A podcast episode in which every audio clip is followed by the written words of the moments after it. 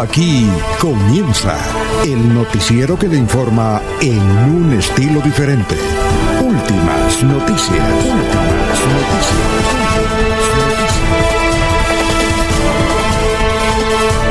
La información analizada por los expertos, sin sesgos, explicada con detalles, sin tanta carreta. Últimas noticias por Radio Melodía, también por Facebook y YouTube Radio Melodía. Director Alfonso Pineda Chaparro.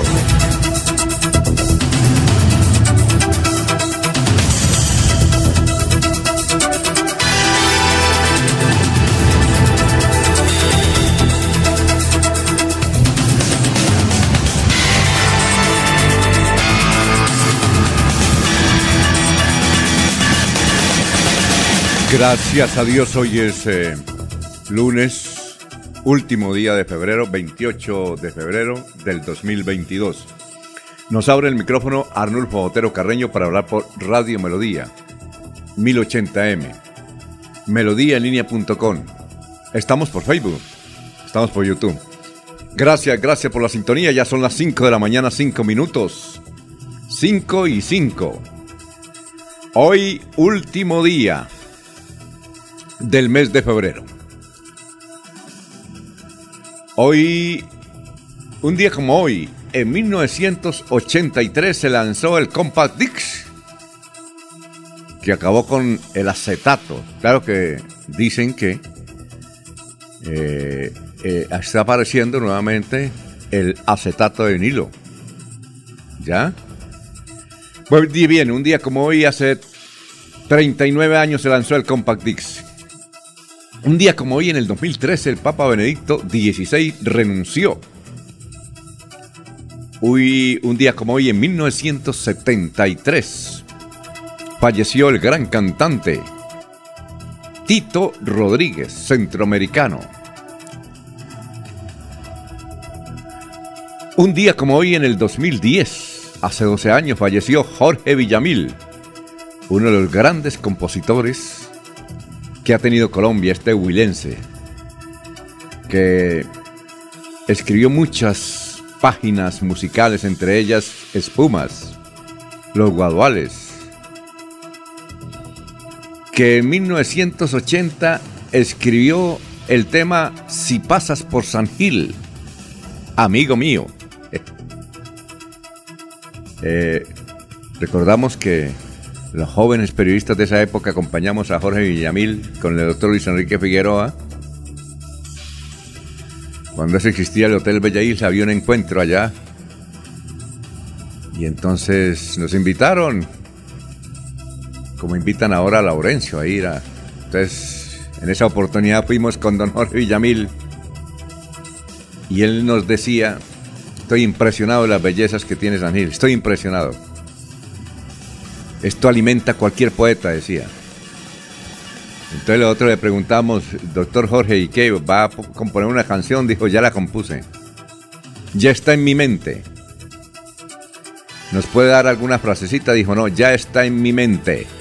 Eh, ese día, un sábado, por la mañana, había un fuerte sol en San Gil.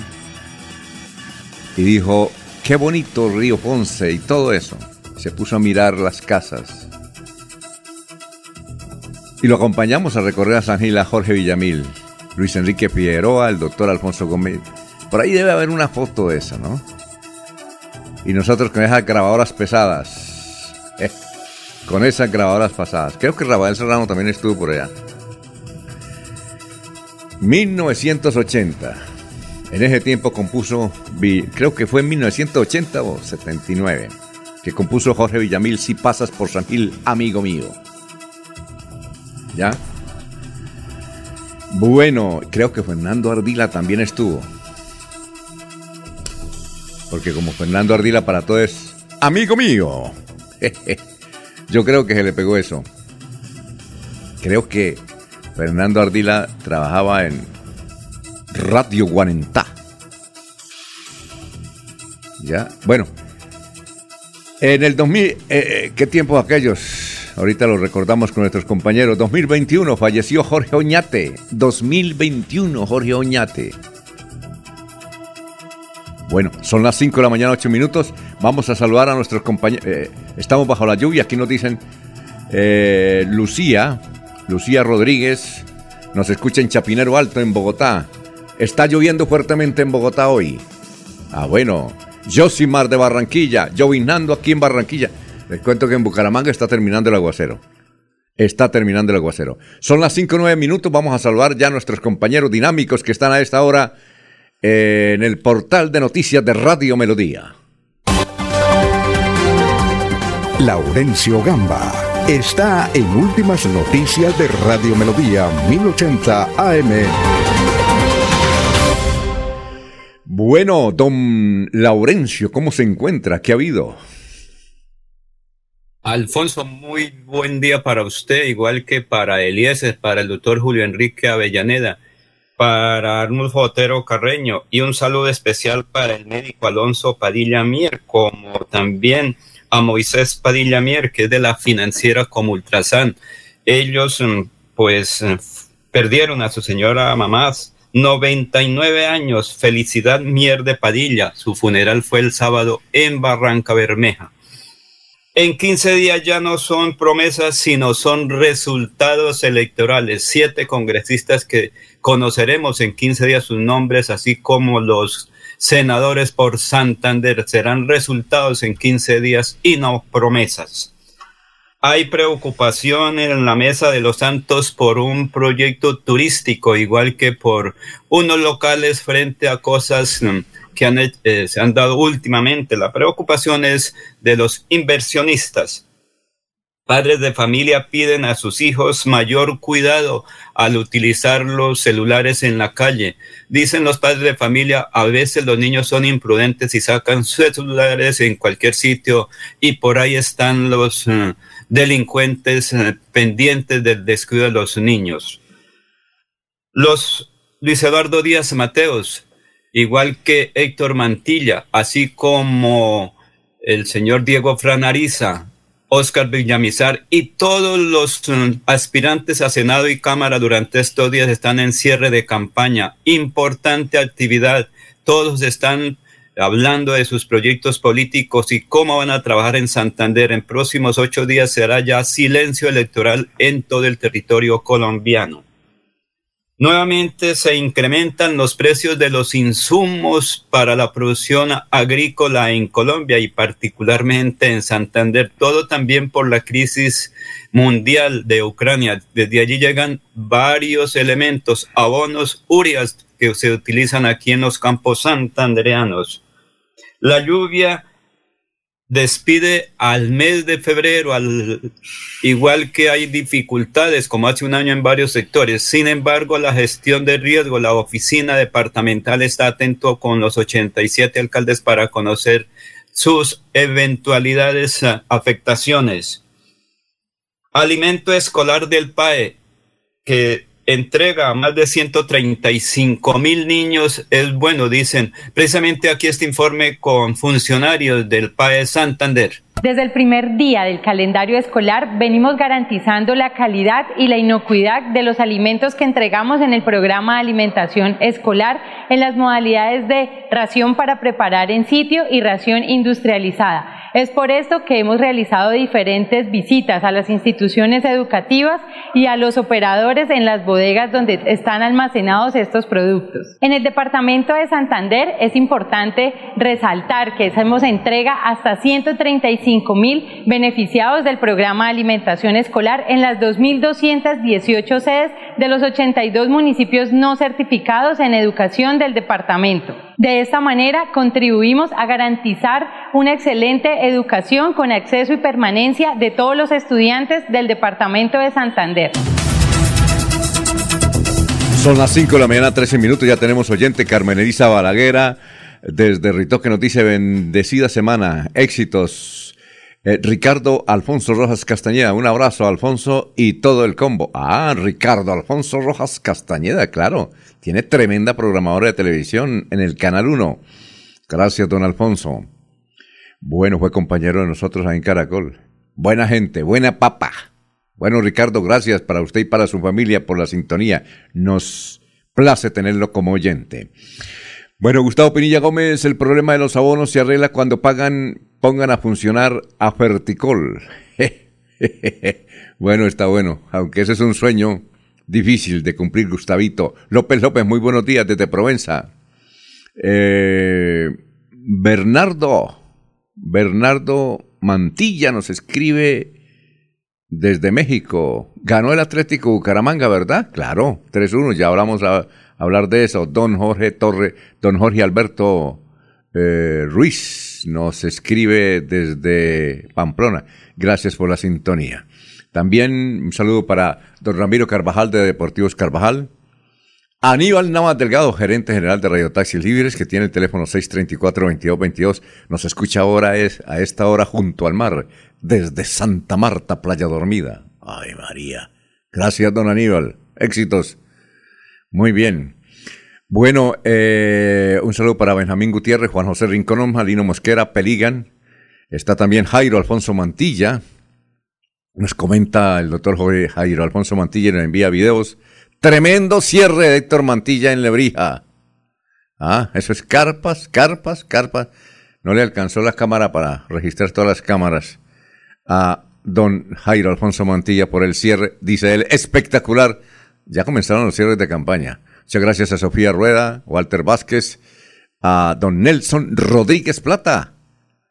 Un saludo muy especial. El cónsul permanente y emérito de eh, El Páramo. Un saludo para Nelson Zipagauta, que ya nombraron nuevos directores de RCN, ahora se llama RCN Mundo las noticias. Muy bien, eh, es que no recuerdo los nombres, ya los vamos a, ubicar. Todos ellos, Pablito Galvis, Pablito Monsalve, ¿cómo se encuentra Orán Eliezer? ¿Qué ha habido? ¿En qué parte del mundo se encuentra a esta hora de la mañana de un lunes 28 de febrero? Don Alfonso, muy buenos días. Estamos aquí en el municipio de Bucaramanga, en la zona de Provenza. Llueve. Hace rato que la lluvia golpea los ventanales de nuestro edificio tenemos una temperatura de 19 grados centígrados. Actualmente en Bucaramanga llegaremos a 29 grados. Dice el sistema que lloverá por lo menos una hora más aquí en Bucaramanga. Llueve también en el municipio del Socorro. Es la primera vez, le cuento a don Alfonso, que eh, ya le hice un recorrido a todos los municipios y en todos está lloviendo. Llueve en el Socorro, 18 grados centígrados. 28 será la temperatura máxima hoy en la capital del Socorro. En el municipio de Málaga eh, va a terminar de llover en unos 30 minutos en Málaga, pero está lloviendo en el momento. 12 la temperatura actual, 23 grados será la temperatura máxima del municipio de Málaga. En Barranca Bermeja está lloviendo, lluvia durante una hora más por lo menos. 23 grados centígrados, hay tormentas en Barranca Bermeja, 36 grados será la máxima del puerto petrolero. En el municipio de San Gil está lloviendo, 19 grados centígrados actualmente, 30 será la temperatura máxima del municipio de San Gil.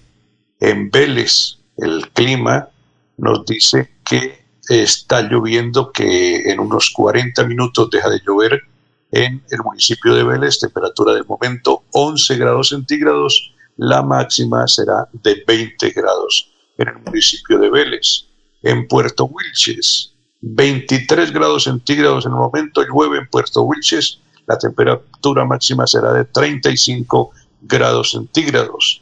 En la capital de la República eh, está cesando la lluvia, en algunos sectores es intensa, pero en otros sectores está cesando ya la lluvia tiene 11 grados centígrados en Bogotá y la máxima será de 19. Este es el recorrido del clima en nuestra región, don Alfonso. Oye, a propósito, Eliezer, a propósito de la lluvia, me a mí, yo, recuerdo muchas anécdotas y no sé dónde las cuento, no sé si esta la conté acá, porque por ejemplo el viernes me llamó eh, Gerardo Navarro y me dijo, ahora tiene un portal que llama Las Pepitas de Navarrito, a hacerme una entrevista. Yo le dije, Gerardito, esto no, a mí me da pena hacer entrevista, me, me, da pena que me entrevisten, no me da pena entrevistar, pero me da pena que entrevisten, no sé.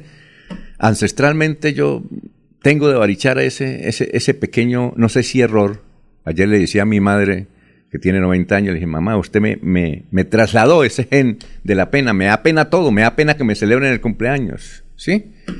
Y entonces yo le decía, Navarrito, a mí me da pena que me entreviste. Dijo, no, venga, hermano, yo quiero entrevistarlo. Tiene un portal, se llama Las Pepitas de Navarrito. Y entrevista a todo el que se deja. Imagínese, de lunes a viernes. todo el que va buscando va, a entrevistar. Y eso le pregunta a uno de todo, desde, desde la partida de autismo. Todo, todo. Buen programa. Pero yo le dije, no, entrevista a gente importante. Entonces leí el nombre de Eliezer Galvez, de Laurencio Gamba, de todos esos compañeros, del doctor Julio Enrique Avellaneda pero dijo, no, es que yo quiero entrevistarlo porque usted le puso el nombre a mi sección Las Pepitas de Navarrito cuando trabajaba allá en Radio Melodía. Le dije, ah, bueno. Y entonces yo conté anécdotas. Y entonces no sé, yo cuento anécdotas y no sé dónde las cuento, a los amigos. Eliezer, eh, ¿usted le conté la otra vez anécdota de, la lluvia con Armando Manzanero? De la lluvia, creo que contó algo Alfonso, pero no recuerdo. No recuerdo.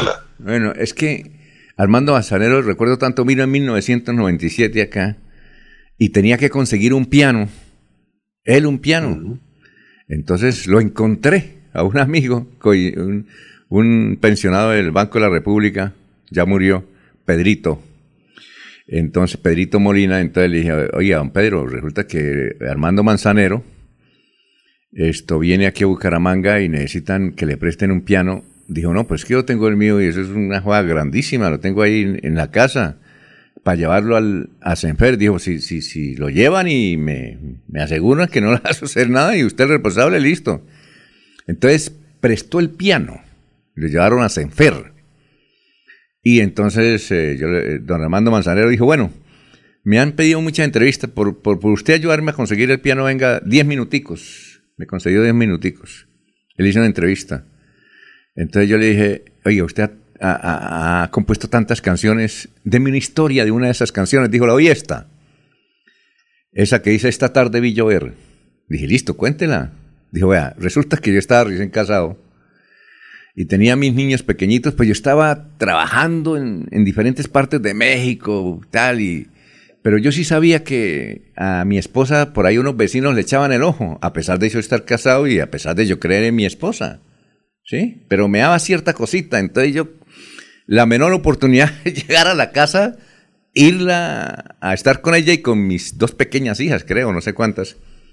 Y entonces dijo, eh, yo recuerdo que era un viernes, por X o Y motivo se aplazó una, un, un, concierto, entonces llegué a la casa a las 5 de la tarde, cuando, cuando eso tenía casa, no apartamento, y toqué, y resulta que salió fue la criada, ¿sí? Y me dijo, no, don Armando, ella salió con los niños y, y Juan, el vecino. ¿Y para dónde? Dijo, no sé, cuando no había celulares ni nada. Entonces él se fue para un bar y se sentó al bar. Eh, y, el, y en el bar había un ventanal que daba hacia la calle y comenzó a llover. Entonces él sacó la servilleta y comenzó, en medio de su berraquera, tristeza, su, su enojo, su, su, su incomodidad, comenzó a, a escribir y ahí nació Esta tarde vi llover, vi gente correr y no estabas tú. ¿Cómo le parece, Eliezer? ¿Ah? Pues eh, un buen momento de inspiración, Alfonso. Eh, ¿Ah? Eh, yo creo que esa es una de las canciones que más, que más ha repetido la gente de, Armando Manzanero, ¿no? Esta tarde vi llover. Bueno, vamos a saludar como se merece al doctor Julio Enrique Avellaneda, que siempre nos da alegría que esté en este panel de informativo de Radio Melodía. Julio Enrique Avellaneda está en Últimas Noticias de Radio Melodía 1080 AM. Doctor Julio, ¿cómo está? Tenga usted muy buenos días. Alfonso, muy buen día para usted para Laurencio, para Eliezer, para Arnulfo, para Jorge, para todos los compañeros y como siempre para toda, toda la amable audiencia de la potente Radio Melodía. ¿Qué más? ¿Que todo bien? muy bien, Alfonso, muy bien, por fortuna. Oiga, no te digas tener un programa donde alguien contara la historia de las canciones, ¿no? ¿Cierto? Sí, en, alguna ocasión intentamos lo recuerda con Martín Parra. Sí, claro. Pero por supuesto es un trabajo dispendioso que exige tiempo para las investigaciones, porque, porque como diría la Procuraduría, deben ser exhaustivas. ¿no? Pero aquí hay un señor que conoce la historia de las canciones, es Omar Mateus. Se conoce la historia, cómo nacieron las, por qué nacieron las canciones, ¿sí? Cómo se compusieron, ¿sí? Todo eso. Sería elegante, ¿no? ¿No le parece, doctor Julio? Sería muy interesante, muy interesante, claro. Bueno. Porque cada canción, cada canción finalmente es una es expresión de una vivencia, ¿no, Sobre, sobre todo las antiguas, ¿no? Porque ahora eh, llega y llama una persona a un amigo, oye, compágame una canción así, o el, dueño de una isquera, o el, ¿no? Entonces, pero ahí ya no hay, no hay vivencia, no hay sentimiento. Así es. Bueno, ¿y cuál es el santo de hoy? Pues recordamos a San Román, o San Romano, dicen algunos calendarios religiosos, ¿no? Santo de origen francés, Alfonso, de comienzos del siglo V, que se caracterizó básicamente por tener una vida de ermitaño. se, retiró muy temprano del monasterio donde se formó como monje y se retiró hacia las montañas donde eh, solamente con textos bíblicos y algunas pocas herramientas de trabajo logró sobrevivir por muchísimos años. al cabo del tiempo, un hermano suyo, eh, Lupicino, se, le, se, vinculó, se integró con él y empezaron a fundar comunidades. Y fundaron varias, varias comunidades, varios centros religiosos, ¿no? De, personas que se dedicaban a la vida ermitaña, a la vida de, de Anacoret. Se le atribuye, entre otros, entre, otras, entre otros tantos milagros, Alfonso, eh, el curar enfermos, sobre todo leprosos. Sus biógrafos refieren que con algunos abrazos que visitaba, cuando visitaba las comunidades de leprosos, los eh, curaba. La iglesia pues lo, lo, ha elevado al santoral porque fue un hombre dedicado con, con profunda entrega a la enseñanza de los textos eh, de la Sagrada Escritura. Bueno, oiga, autor, estoy leyendo el libro de Horacio Serpa. Cuando termine son 500 páginas. Es que eh, es interesante. No me lo regalaron, fui a comprarlo. Pero es extraordinario, doctor Julio Enrique. Usted debía leerlo. Si yo termino de leerlo, se lo presto, ¿yo? Qué berraquera el libro. Usted Entiendo que la, familia le está vendiendo directamente.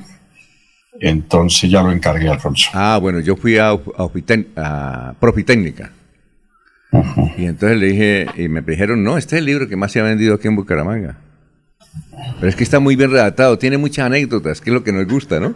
Usted sabía, yo no sabía, usted sabía que Ernesto Samper Pisano había votado, había apoyado y había sugerido votar por la segunda reelección de Álvaro Uribe? O perdón, la primera reelección, digo, la reelección de Álvaro Uribe. No, no. no conocía ese episodio. ¿Qué tal ese secreto que. Oye, y no nos dimos cuenta. No nos dimos cuenta. Este lo escribió Horacio Serpa Uribe, lo tenía engavetado. ¿Sabe cuándo lo escribió? En el 2001. La mayor parte, el 90. Son 500 páginas, doctor. Y tiene mucha historia política de Santander desconocida, pero esta, esta Ernesto Samper sí nos dejó, nos dejó frito. Pero, pero el ¿Se refiere usted a que el libro lo escribió desde el año 2001? Es decir, no, la mayoría de todo lo que había vivido hasta el 2001 lo escribió y lo dejó en una gaveta. Ya lo otro lo escribió después, ¿no? Él sí nos había dicho, inclusive aquí en la emisora, cuando vino una vez que él está escribiendo un libro desde hace rato, digo, pero van a salir como eh, una, un millón de páginas. Entonces yo le dije, ¿por qué? Dijo, no, porque es que hay muchas cositas, mucha cosita, que no le dije, dije una cosita, no, espere, porque no, el libro no se vende. Yo recuerdo que lo dijo aquí sentado, cuando estaba, una vez que vino, no sé si usted estaba, estaba ahí Martín Parra y todo eso. Bueno, pero interesante, yo a medida que vaya leyendo voy aquí publicando. Esa, esa de... Nos va contando. Pero por supuesto, pero por supuesto. bueno, ¿y cuál es la frase de hoy, doctor Julio Enrique? Alfonso, una frase de Paul Valéry que cobra vigencia en los días de ahora.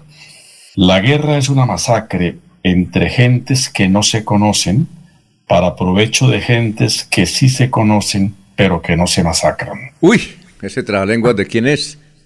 Soy de Paul Valéry, un escritor francés, que me parece que describe muy bien cómo los gobernantes comprometen a sus jóvenes soldados en una guerra que no es de ellos, de ellos, y que quienes la propician no van nunca al frente de batalla. Oye, ¿a usted no le parece irónico que Estados Unidos esté condenando la invasión de Rusia a Ucrania? Y no se acuerda que hace 30 años, 1990, ellos estaban haciendo lo mismo con Irak, donde supuestamente había eh, plantas nucleares y no había plantas nucleares. Sí, claro, claro. todos los imperialismos tienen su historia de invasiones, ¿no, Alfonso? Porque el imperialismo es justamente eso, expansión. Eso es como cierto político santanderiano que dice, vamos a luchar contra la corrupción, ¿no? Bueno. Se les tiemblan a uno los dientes. Se les tiemblan a uno los dientes, ¿no?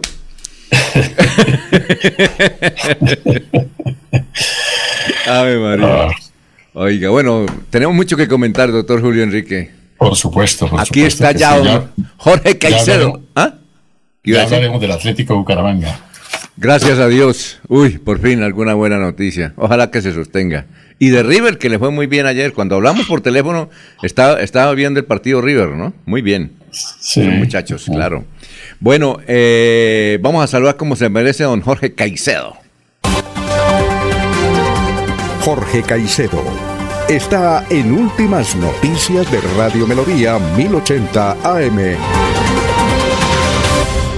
Son las 5.29, muchos oyentes. Néstor Javier Mariño habla, habla desde Oiva, dice en Oiva, los venezolanos también están haciendo de las suyas.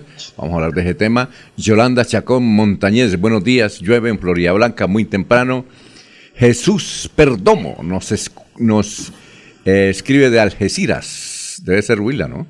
Algeciras dice, recordamos, sí, al maestro Villamil, que tenía un restaurante cerca de Chapinero en Bogotá. Bueno, eh, son las 5.30. Don Jorge, ¿cómo se encuentra? Muy buenos días.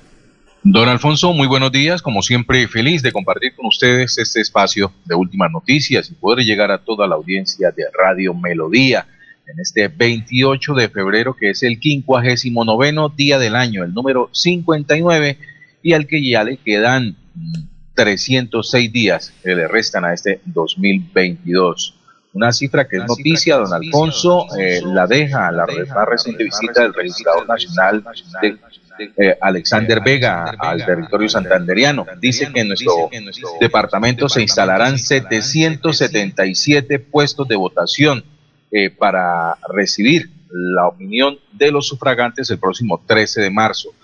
se instalan 16 nuevos puestos en varios municipios de Santander para facilitar que la población rural se acerque a las urnas el próximo 13 de marzo. Sí, señor, y hoy tenemos una reunión, ojalá vayan, donde la registraduría nos va a explicar cómo se informa ahora, en esta época de las elecciones, que va a ser diferente. Entonces, nos tenemos que acoplar porque don Eliezer Galvis está preparando una tremenda transmisión a partir de las 3 de la tarde el 11 de marzo para conocer cómo queda integrado. 13 de marzo. 13, de, marzo. Sí, yo dije 11, no, el 13 de marzo. Es que hasta, los, es que hasta el 11 de marzo se puede pasar cuñas.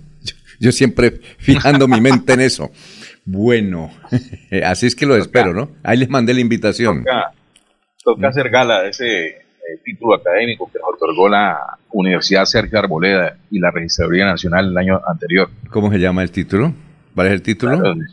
un diplomado en de procesos electorales. Mm, ya, bueno, hay que utilizarlo, ¿no, Jorge? Sí, señor, no, para eso se pagó. Ah, muy bien. Bueno, vamos a una pausita y ya está ahí don Luis José Arevalo con el pensamiento de hoy, pero vamos a una pausa 5.32 y desde luego los oyentes. Eh, Yolanda, Yolanda Martínez nos escribe desde el barrio Campo Hermoso. Dice, estos aguaceros son temerosos porque generalmente ocurren eh, inundaciones y estragos generalmente en sectores populares. Eh, Fermín, Fermín dice, ¿van a hablar del caso de la niña que mataron en Bucaramanga? Sí, de eso y de otras cosas. Son las 5.32.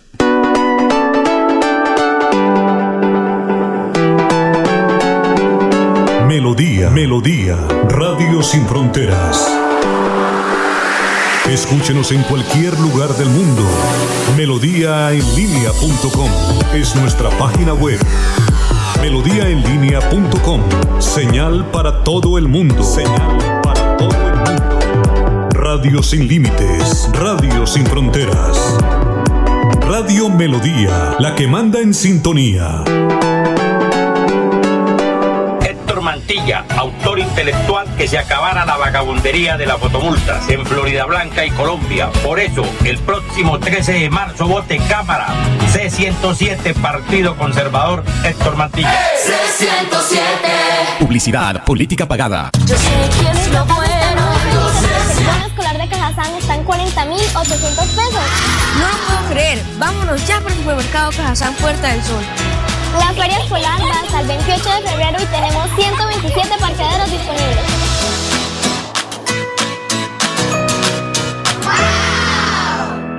Yo sé que es lo bueno.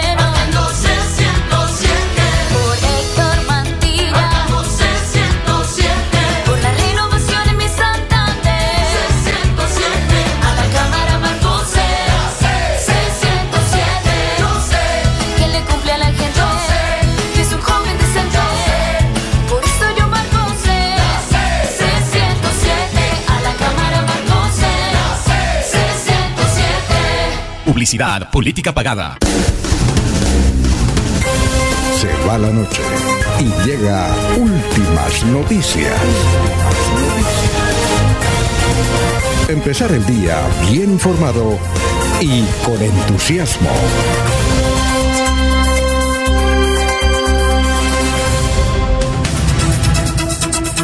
Muy bien, son las 5 de la mañana, 35 minutos los oyentes. Eh, Ramón Medina Duarte.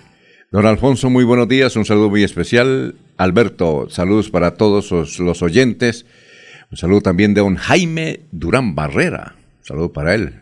Los dirigentes políticos están, eh, se están, eh, se están levantando temprano, les toca, ¿no? Ir a trabajar, ir a trabajar. Oye, a propósito, doctor, Julio, eh, hice una apuesta con Jorge Abel Flores y les tengo una buena noticia. La apuesta es la siguiente. Jorge Abel Flores dice que Jaime Urán se quema. Yo digo que Jaime Urán no se quema y fue un almuerzo eh, donde uno quiere, el que gane pone las condiciones. Tenemos derecho a llevar un testigo al almuerzo, doctor Julio.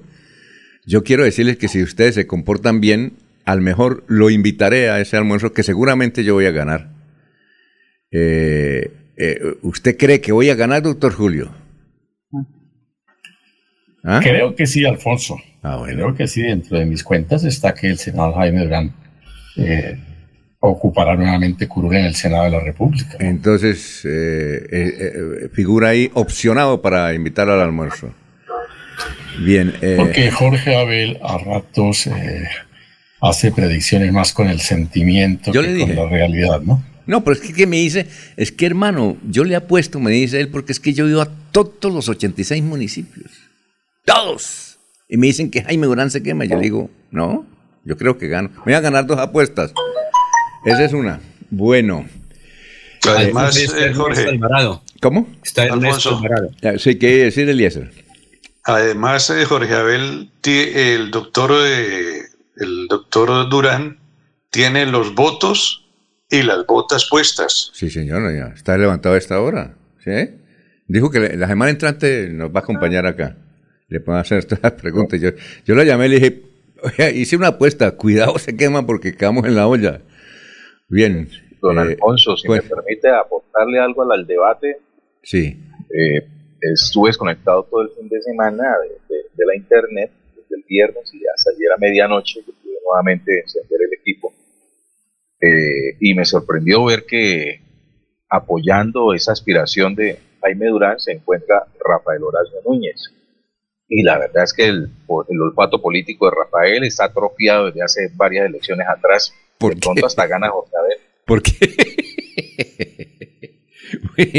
bueno, vamos a saludar como se merece a don Ernesto Alvarado que está ahí. Eh, oh, don Ernesto. Ernesto Alvarado está en Últimas Noticias de Radio Melodía 1080 AM.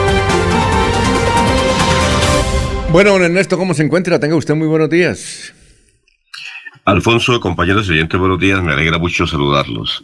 Eh, hay que decirles que llovió fuertemente sobre Florida Blanca, aquí en el sector del lago. Aún sigue lloviendo. Eh, hay inconvenientes con la señal de internet de uno de los operadores. La red está caída totalmente. Eh, hoy hemos tenido que acudir al plan B para poder comunicarnos con ustedes, pero la gente está clamando para que se le conecte a Internet, que hoy por hoy se ha convertido en eh, pieza fundamental en los hogares, en los quehaceres de todo el mundo. Hay mucha intranquilidad aquí en el sector.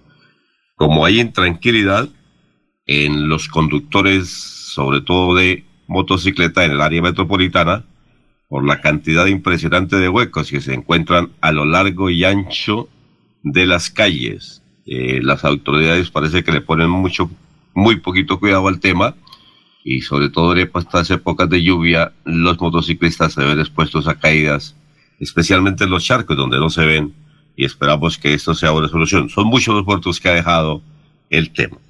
Y ustedes que hablaban de apuestas, eh, anoche eh, estábamos hablando sobre un tema muy importante y seguramente algunos harán apuestas. Yo no la voy a hacer, me estaban invitando para que hiciera la apuesta, pero yo no la voy a hacer. Ah, ¿y, cuál, era? ¿Y, cuál era? ¿Y cuál era para? ¿Y cuál apuesta ya, era? Ya les voy a contar, tranquilo. Ya les voy a contar. Pero ustedes que son apostadores seguramente se le miden al tema.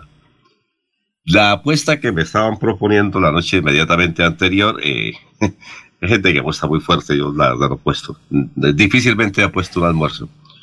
Pero es la siguiente, y ustedes me dirán que opinan si apuestan o no. A la Cámara en el departamento de Santander, ¿quién pone más votos en esta oportunidad?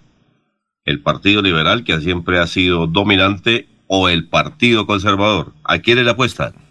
Mm, no, eso sí es difícil. Y yo sé que la verdad... ¿y, cuál es su, ¿Y cuál es su propósito, su proyecto, su apuesta? ¿En qué consiste? ¿Cómo es? Aló, Ernesto. No, yo es que los estoy escuchando, ¿no? Y les quiero, les quiero escuchar su opinión. ¿A quién le apuestan? ¿Al Partido Liberal o al Partido Conservador que ponga más votos, ¿no? No más representantes. Más, votos en el departamento de Santander. Más votos. Mire hacia el cielo, Ernesto. Está opaco ahorita, pero mire hacia el cielo. Ay, María, Ernesto. No, no, no, no, queremos evasivas, porque son apuestas que deben ser puntuales, ¿no? Yo no sé. O es rojo o es azul. Yo no azul, azul. Ernesto, azul, azul. Tradicionalmente el Partido Liberal ha puesto la mayor votación en la Cámara, pero eh, algunos están apostando que sería el Partido Conservador en esta oportunidad el mayoritario. No, yo, yo pienso, Ernesto, pues yo hago esta reflexión, me puedo equivocar, pues yo no apostaría porque, porque uno no está seguro, pero, pero sí puedo, es decir, opinar en lo siguiente con, con este número, más que opinar, dar dan unas referencias. El Partido Conservador está muy fuerte, verdad, más que hace cuatro años, porque tiene dos estrellas ahí en votación, que es Héctor Mantilla y Luis Eduardo, Luis, Díaz. en cambio, el Partido Liberal tiene varias estrellas, y se las voy a dar a conocer, que son Diego Pranariza, Joana Chávez, eh, Joana Chávez y también está eh, el que acompaña Álvaro Rueda. Álvaro Rueda, que acompaña a Jaime Urán. Está también eh, esta señora de Barranca, ¿no? Una señora de Barranca que tiene una votación aceptable. Entonces tiene. Sí, Francielena. Entonces tiene varias estrellitas. Entonces yo pienso, porque los otros candidatos del Partido mm, eh, Conservador. le cuento, si quiere le cuento cuáles son los candidatos del Partido Liberal y el Partido Conservador. Sí, a ver, eh, los del ah. Partido Conservador, los dos únicos que van a sacar votos, los otros se queman. Si los no, otros... no, lógico, pero, pero todos van a sacar votos. Sí, pero muy poquito, yo creo que en 1800 o... Ah, pero, pero van a sacar votos. Sí, los únicos que van a sacar buena votación es Héctor Mantilla y, y Luis Eduardo. Luis Eduardo Díaz. Sí, sí, Luis Eduardo Díaz. Eh, es que el Partido Liberal lleva eh, en esta oportunidad usted ya lo decía, Diego Franariza, a Álvaro Rueda, que ratificó Laurencio, a Giovanna Chávez, y además están ahí César Augusto Moreno. Bueno, ese tipo debe sacar que dos mil boticos, y si saca dos mil hay que hacerle un homenaje. Ese, ese fue director. Él fue director de Invías. Sí, él, fue director de Invías y tiene uno que otro amigo contratista. Pero no creo que saque más de dos mil votos. Es decir, si saca más de dos mil hay que hacer un homenaje. ¿Quién más? Franci, Álvarez. Yo no sé, eh, eh, Jorge, usted que la conoce bien, yo, me han dicho es que tiene buena votación en Barranca, que fue alcaldesa encargada de Barranca y que tiene una buena votación, nos han, nos han dicho. Sí, recoge buena parte del espíritu serpista que queda en el puerto petrolero. Ah, bueno. Bien, ¿qué más? Está Carlos, Carlos Felipe Hernández. No lo conoce. ¿Quién es el Carlos Felipe? No lo conocemos. No, no tampoco lo tengo idea. Y ahora ya lo habíamos dicho. Y Ruby Jiménez. ¿Quién es Ruby Jiménez? No, tampoco lo tengo codificada. Ah, bueno. Bien. Y, y como usted decía, en el Partido Conservador, Luis Eduardo Díaz y Héctor Mantilla, que son el primero y el último, el primero encabeza la lista y el último está de último en la lista. O sea, Ajá. Héctor Mantilla está de último en la lista, pero además están Gladys Carreño, Roger Iván Chávez Quintero, Iván Darío Osorio, Yolanda Luquerna Toledo y eh, Saula Hurtado. Así que hay apostadores para ese tema. Si ustedes quieren, les pon- pongo el contacto para el, para el mismo. Yo apostaría, pero no en efectivo, sino que daría, me, me parece a mí que gana el Partido Liberal al Conservador, me parece.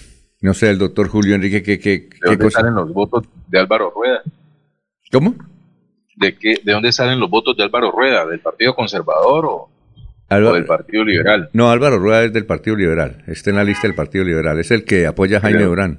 ¿Pero dónde salen sus votos? Eh, Bueno, en- en Florida Blanca Sánchez sale muy buena votación, algo en pie de cuesta, y como decía, una, algo que utilizan los políticos, ¿usted sabe cuál es el término que utilizan los políticos? Que no es, en la, en la radio no es popular, ¿sabe cuál es? El pepeo. El pepeo. Ellos saben, el pepeo. Don Jorge, el pepeo.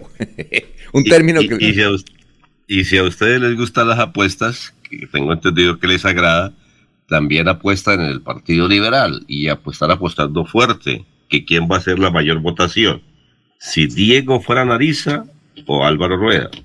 Si No ustedes sé. están interesados, doy los contactos para que apuesten. Doctor Oh, Julio, eh, eh, doctor Julio, ¿qué comentario tiene al respecto sobre quién, qué grupo eh, sería el mayoritario, el conservador o el liberal en materia de cámara?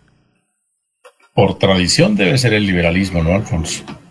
Eh, viene de tener tres curules y el conservatismo no tiene ninguna.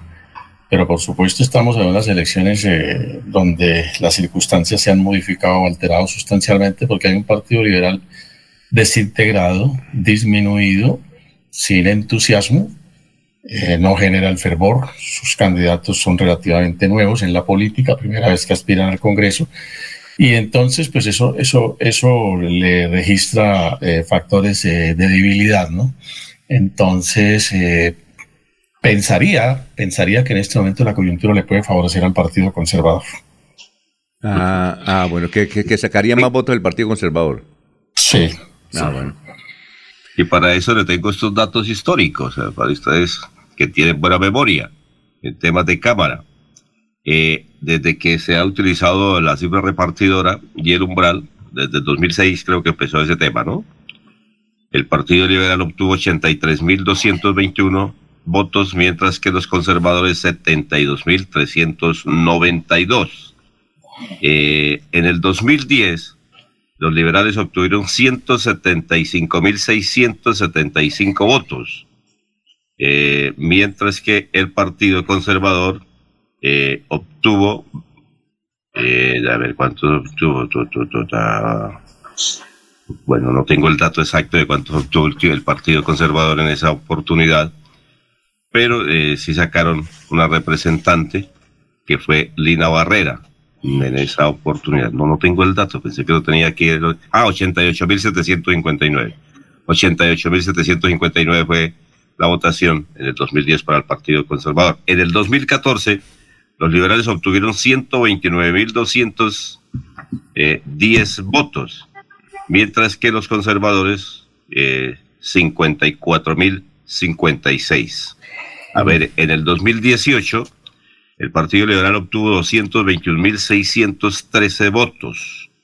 Y en esa oportunidad, eh, el Partido Conservador, a ver, por acá, el Partido Conservador, no, no, se me pierden los daticos, no nos da eh, da votos con verde. Mm, bueno, entonces creo que no lo tengo acá el Partido Conservador. Pero tradicionalmente ha ganado el Partido Liberal, ¿no? Sí. Lo que pasa es que me causó curiosidad el tema de que ahora están apostando de que quién va a obtener la mayor votación, que así sea por un voto, que si es el Partido Liberal o el Partido Conservador. Álvaro Gómez. Oiga, pero, pero deja por fuera el antiguo PIN o que ellos se acuerdan. No, no, estamos hablando de la no, no, apuesta en Laurencio, en en Laurencio, la apuesta la apuesta que me proponían la noche inmediatamente anterior es sobre los dos partidos tradicionales, el Partido Liberal y el Partido Conservador. Sabemos que los demás partidos hay votos y que Alfonso, todos ya- están divididos. Sí, Sí, sí, doctor Julio. Ya, y habría que sumarle a las consideraciones que hacía hace un momento. El Partido Liberal está por fuera de toda maquinaria, ¿no? No tiene gobernación, gobernación funcionando por los lados, por, por, las huestes azules, y un alcalde en Bucaramanga, que ha sido el, el fuerte tradicional del Partido Liberal en la ciudad de Bucaramanga, que no tiene, que no tiene por lo menos a, a primera vista nexos con, con los candidatos o con el Partido Liberal, ¿no? Entonces, eso es otro factor que, que juega.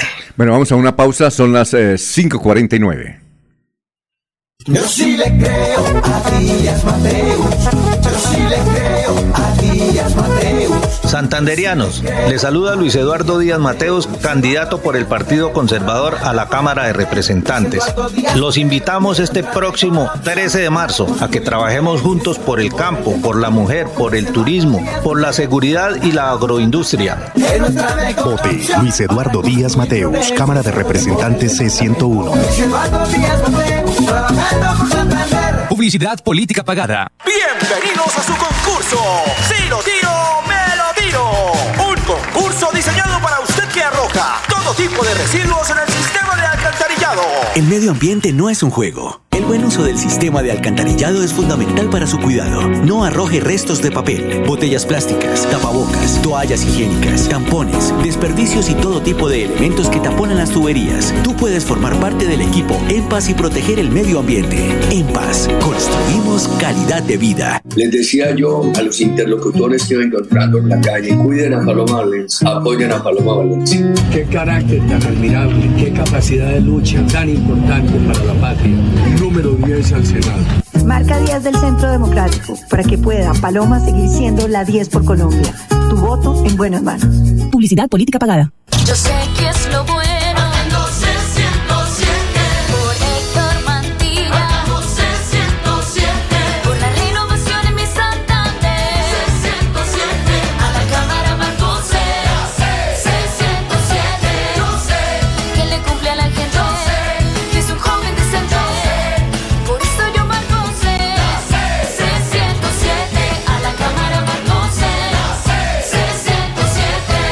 Publicidad política pagada.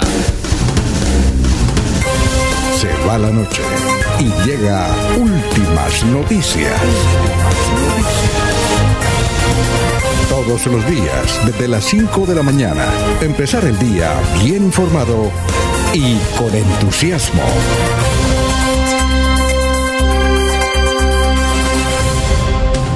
Son las 5 de la mañana, 51 minutos. Vamos a escuchar al pensamiento del momento de hoy con el doctor Luis José Arevalo Durán. Son las 5.51. Doctor Luis. Muy buenos días, estimados oyentes y periodistas del noticiero Últimas Noticias de Radio Melodía. Feliz semana para todos. La reflexión de hoy es de Erich Harman, piloto alemán catalogado como el más brillante en la Segunda Guerra Mundial, a quien algún día le preguntaron qué era la guerra. Y Harman contestó, la guerra es un lugar donde los jóvenes que no se conocen y no se odian se matan entre sí por la decisión de viejos que se conocen y se odian, pero que no se matan. Eso sí es cierto. Bueno, oyentes, Jorge Eliezer Hernández. ¿Cómo? ¿Qué. Como diría alguien, qué coincidencia que la frase de, de su invitado sea la misma frase del doctor Avellaneda. Oiga, sí, es que todo es, todo es con la guerra, ¿no? Todo es con la guerra. Oye, esto... eh, oye, Eliezer, hablando de Internet y escuchando a Ernesto que se le fue el Internet, es fundamental el Internet hoy en día. ¿Qué tal, y doctor Julio Enrique Avellaneda, si hay un candidato a la presidencia que haga esta, esta propuesta, yo creo que va a ganar buena votación? Decir que en los hogares no se cobrará el Internet. Es decir, en los hogares, en las casas, el entender será totalmente gratis. Toca echarle números. Eh, el, el ministro de Hacienda va a venir el miércoles. Vamos a ver si vamos a la conferencia que, que están programando y le voy a lanzar esa pregunta.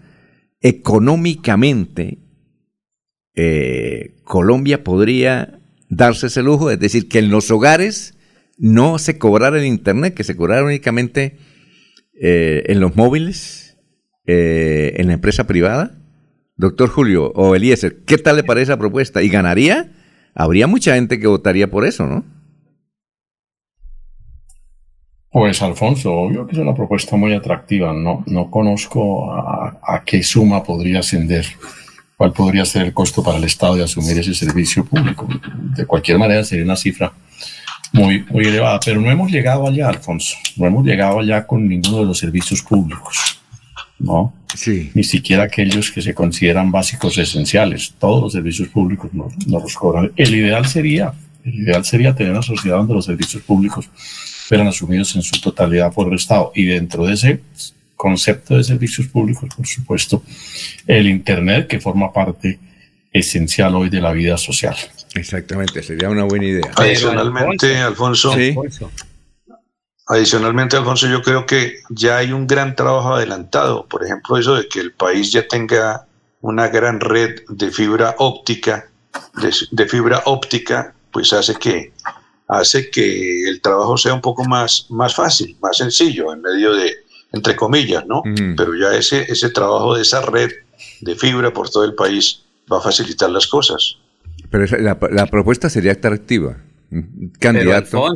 Hay, hay que tirarle números, sería atractiva de, de que en los hogares colombianos no se cobrará internet, que solamente se cobra pues en los móviles, en otros sistemas de eh, eh, en otros en otras áreas, por ejemplo la empresarial que consume mucho internet, me me gustaría y No. sería muy atractivo. No. Y yo estoy seguro que muchos jóvenes votarían por eso, muchas mamás votarían por eso. ¿Qué decir, don Ernesto?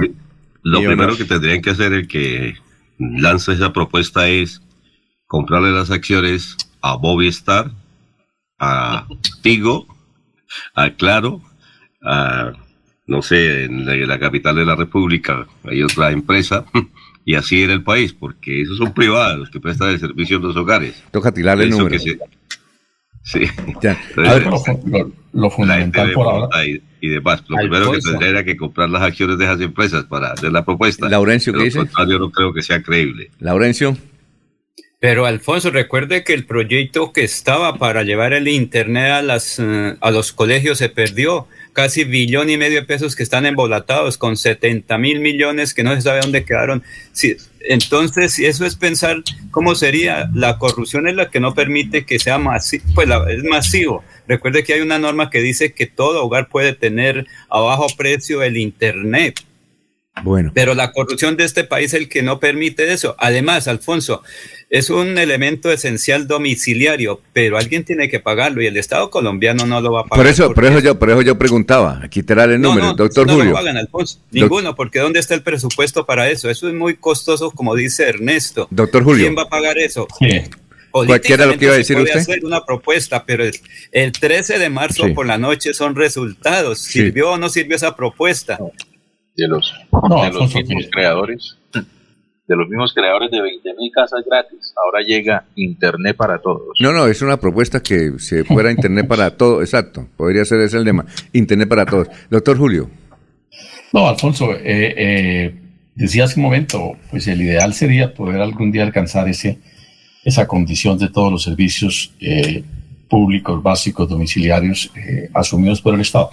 Pero lo importante es que por, ese, sería un proceso de fases, ¿no? Gradual. Lo importante es que por ahora, como parece tenerse identificado, debe satisfacerse esa necesidad con ese carácter gratuito en los centros educativos, por sobre todo en los niveles de primaria, para los niños de menos accesos, de menos recursos económicos, ¿no? Para poder hacer equidad en ese sentido, poderlos hacer competitivos con aquellos niños que, por razones económicas, se pueden dar hoy todavía el lujo de tener este, este tipo de servicios. Eso, eso me parece que es lo importante. Bueno, Eh, si llegamos a los, a los centros educativos mm, de carácter público, que atienden la formación de los menores provenientes de sectores económicos no favorecidos. Vamos con los oyentes. Jorge Elías Hernández dice, buenos días al magnífico programa. Ah, gracias.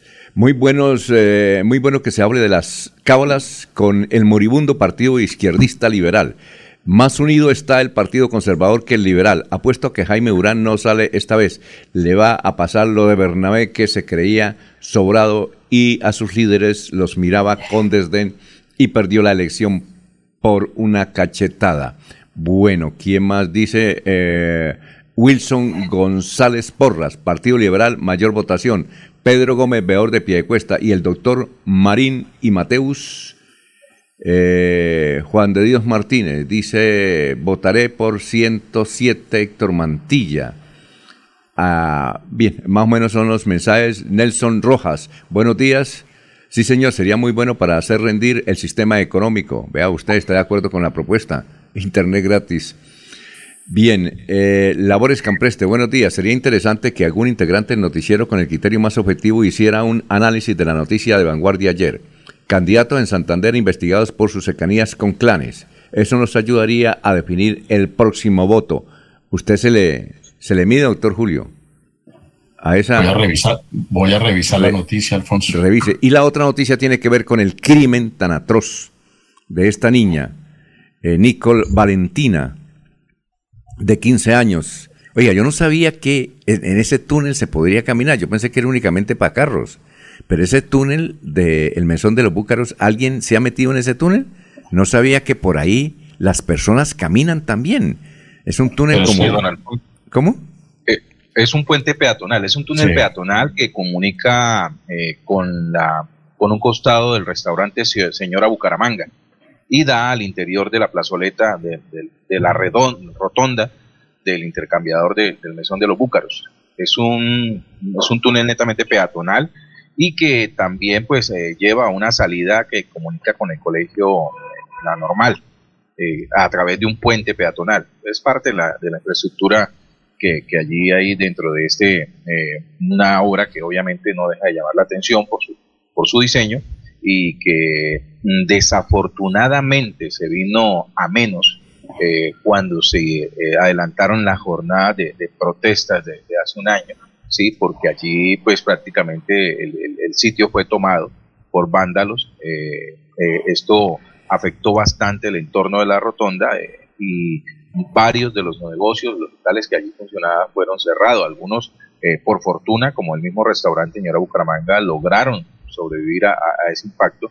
Y pues me imagino que ahora con las medidas de seguridad que se han tomado en el sector, pues nuevamente los peatones, los ciudadanos podrán llegar allí a disfrutar del espacio de ese parque al interior de la rotonda. ¿Usted qué iba a decir, doctor Julio? No, no, Alfonso. Ah, pensé que iba a comentar algo sobre este crimen. Ya el muchacho venezolano aceptó, lo trasladaron a la cárcel modelo de la ciudad de Bucaramanga y eh, desde luego ah, hubo muchas manifestaciones. Eh, ayer se cumplió el sepelio, muchísima gente participó en él eh, sobre esta niña que tenía dotes artísticos, además, según nos comentaban los familiares. Pero ahí está, es un crimen que ha, mm, a ver, ha, ha sucumbido, ha, ha- ha movido, la- conmovido a la ha ciudad, conmovido a la ha conmovido a la sociedad colombiana, ¿no? Porque imagínese, uno, tiene uno que tiene hijas, de una vez se le nubla el pensamiento, pensar que le pueda suceder a alguien, esa niña, eh, no sé por qué actuó de esa forma. Ese muchacho debía estar bajo los efectos de algo, ¿sí? Para cometer semejante crimen, dice la gente, ¿no? Doctor Julio, eh, ¿la máxima pena en Colombia son 30 años o 60? 60, Alfonso, si mal no estamos. Y yo creo que a este muchacho le clavan 60, ¿no? Se pone uno. por-. ¿Ah? Pero eh, hay que decir una cosa bastante eh, interesante, es que una fuente móvil fue el que denunció, dijo, a- anunció dónde iba el señor, porque él iba con rumbo yo creo que para el Ecuador. Es que la captura se realiza en un parque de Barranca Bermeja cuando se disponía a buscar un transporte hacia el sur del país. Creo que esa era la situación de él. Estaba buscando salir del país en poco tiempo, pero una fuente móvil que seguramente se va a ganar los 50 millones de pesos lo denunció dónde iba y cómo iba. Eso fue. Sin embargo, la familia en Venezuela decía que él había cometido este terrible crimen porque necesitaban plata que le mandaran para Venezuela. Esa fue la respuesta. Para comprar, para comprar zapatos. Si Sí, me y- permiten, Alfonso, sí. le envío la información Sí. derivada de la audiencia que se cumplió eh, a- a- en la jornada anterior. El venezolano de nombre Pedro José Trujillo Pérez aceptó los cargos de homicidio agravado y hurto calificado que le imputó la Fiscalía. El ente acusador y la policía presentaron en su contra, entre otras pruebas, videos de cámaras de seguridad del sector del intercambiador del Mesón de los Búcaros, donde ocurrió el homicidio, y del terminal de transportes de Bucaramanga, donde la policía le hizo el seguimiento hasta su captura en Barranca Bermeja. También fue clave la camiseta polo azul que usó Trujillo eh, en el crimen el jueves pasado, con un gran logotipo de un jugador de polo, y que coincide con la que había publicado días, días antes en su perfil de Facebook. La audiencia realizada el domingo anterior debió suspenderse durante un minuto debido a que el juez segundo de control de garantías se quebró al relatar los hechos. Discúlpeme, antes de ser un juez soy un ser humano y el día que deje de conmoverme presento renuncia, dijo el togado. Eh, Trujillo Pérez confesó haber causado la muerte de Nicole Valentina para hurtarle el celular porque con la venta iba a regalarle de cumpleaños a su hijo unos zapatos deportivos. El joven vive en Venezuela. El procesado habría utilizado ese mismo teléfono para comunicarse con su novia, a quien fue a visitar a Barranca Bermeja, donde fue capturado. Antes, eh, en su casa, en el asentamiento humano, en un asentamiento humano ubicado al norte de Bucaramanga, eh, allí vivía con su madre y su hermano y a ellos les contó que había herido a alguien. Con un vecino dejó el celular cargando. Nicole Valentina fue atacada con cuchillo en el cuello y el tórax en el túnel peatonal del Mesón de los Búcaros el pasado jueves en la tarde. Estudiaba en la Escuela Normal Superior de la capital santandereana, donde, eh, de donde salía antes de ser asaltada. A raíz de este asesinato, la policía y la alcaldía anunciaron el reposamiento de seguridad en los entornos escolares de la capital santandereana. Muy bien, esa es la historia, gracias Jorge, de lo que ocurrió con este crimen que eh, sigue generando muchísimos comentarios, reacciones y determinaciones de mucha gente que propone que no se le dé plata a ningún venezolano que la pida en la calle. Son las 6 de la mañana, 5 minutos. Aquí Bucaramanga, la bella capital de Santander. Transmite Radio Melodía, Estación Colombiana, HJMH, 1080 kilociclos, 10.000 vatios de potencia en antena, para todo el oriente colombiano. Cadena Melodía, la radio líder de Colombia. Héctor Mantilla, autor intelectual que se acabara la vagabundería de las fotomultas en Florida Blanca y Colombia. Por eso, el próximo 13 de marzo vote Cámara C107 Partido Conservador Héctor Mantilla. C107. Publicidad, política pagada. Hola amigos, les saluda José Alfredo Marín, su próximo senador de la República. Los invito a que me apoyen este 13 de marzo con su voto, marcando la C del Partido Conservador y el número 20, para que trabajemos juntos por la transformación social que Colombia necesita. C20 al Senado, C, C, C20 al Senado del bar, bar, del barrio al Senado, C, C, C20 al Senado. Publicidad, política pagada. Yo sé que es lo bueno.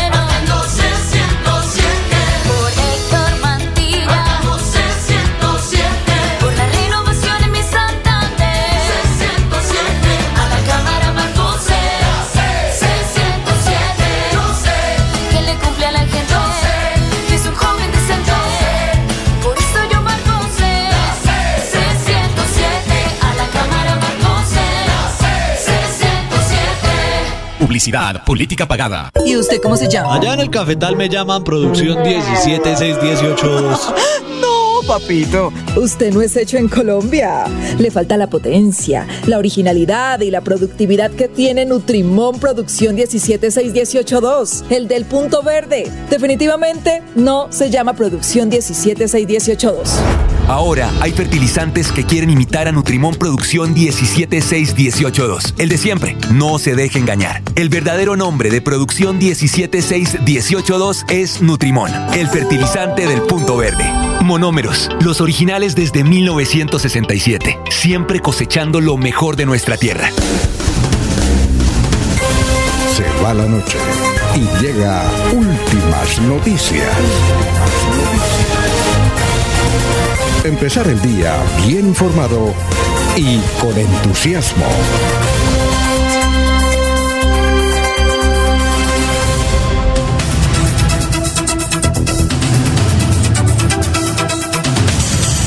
Eh, Gustavo Penilla Gómez dice, ¿y no han observado el video del asesinato del comerciante socorrano por parte de otros venezolanos?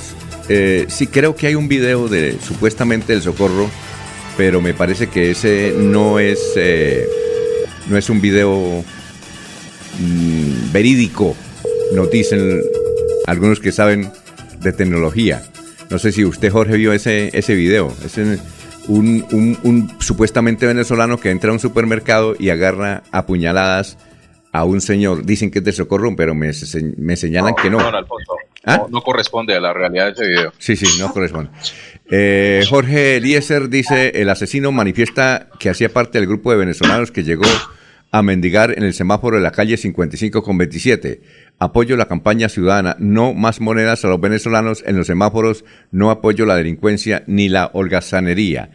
Eh, Alfonso. Pedro Gómez, veedor de Piedecuesta, dice, gracias, don Jorge, muy bien relatada esa noticia. ¿Qué iba a decir, Eliezer?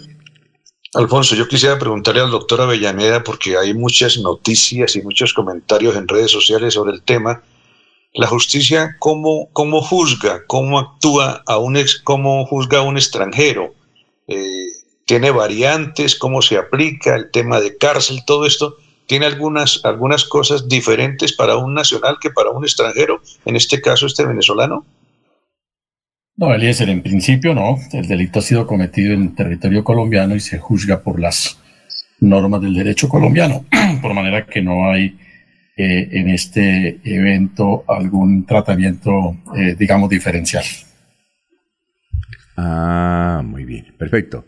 Eh, doctor Avellaneda, le, perdón, ¿le asistiría algún cargo de complicidad a la madre y al hermano de, de este sujeto, quienes recibieron la notificación del mismo de que habría herido a alguien y, y además eran conocedores de, de que se dedicaba al hurto de celulares? Porque además en la casa también se encontraron eh, varios celulares e incluso una granada. Bueno, complicidad como tal, hasta el momento no, están eh, señaladas como partícipes en la comisión del hecho puramente delictivo, es decir, no participan estos familiares en, la lesión, en la agresión a la, a la menor eh, que finalmente muere, ¿no? No, entonces no, no podríamos hablar en principio de una complicidad en ese sentido. Lo otro sería si al conocer el hecho delictivo eh, no lo denunciaron ante las autoridades, pues por supuesto que no están obligados, tratándose de personas con las que mantienen un vínculo familiar en grado de consanguinidad que la ley respeta, no están en principio obligados a formular denuncia contra él. Doctor Julio, y, y sería bueno que el alcalde de Bucaramanga o los alcaldes del área metropolitana le pidieran resultados a la policía. Aquí tenemos a Reinaldo Pérez, que es un distinguido abogado santanderiano, que nos hace una denuncia para demostrar cómo a veces hay muchas lagunas en el servicio que presta la Policía Nacional y que pese a que piden la colaboración de la ciudadanía, la policía ni se mosquea. A ver, relátanos el caso, eh, doctor Reinaldo Pérez, y gracias por, por escucharnos sobre lo que se denunció, por ejemplo, hace unos días, de un muchacho que vendía celulares robados. Eh, Reinaldo, tenga usted muy buenos días. Reinaldo, aló, aló, aló. Vamos a ver si recuperamos la, la comunicación con Reinaldo Pérez, que es un abogado.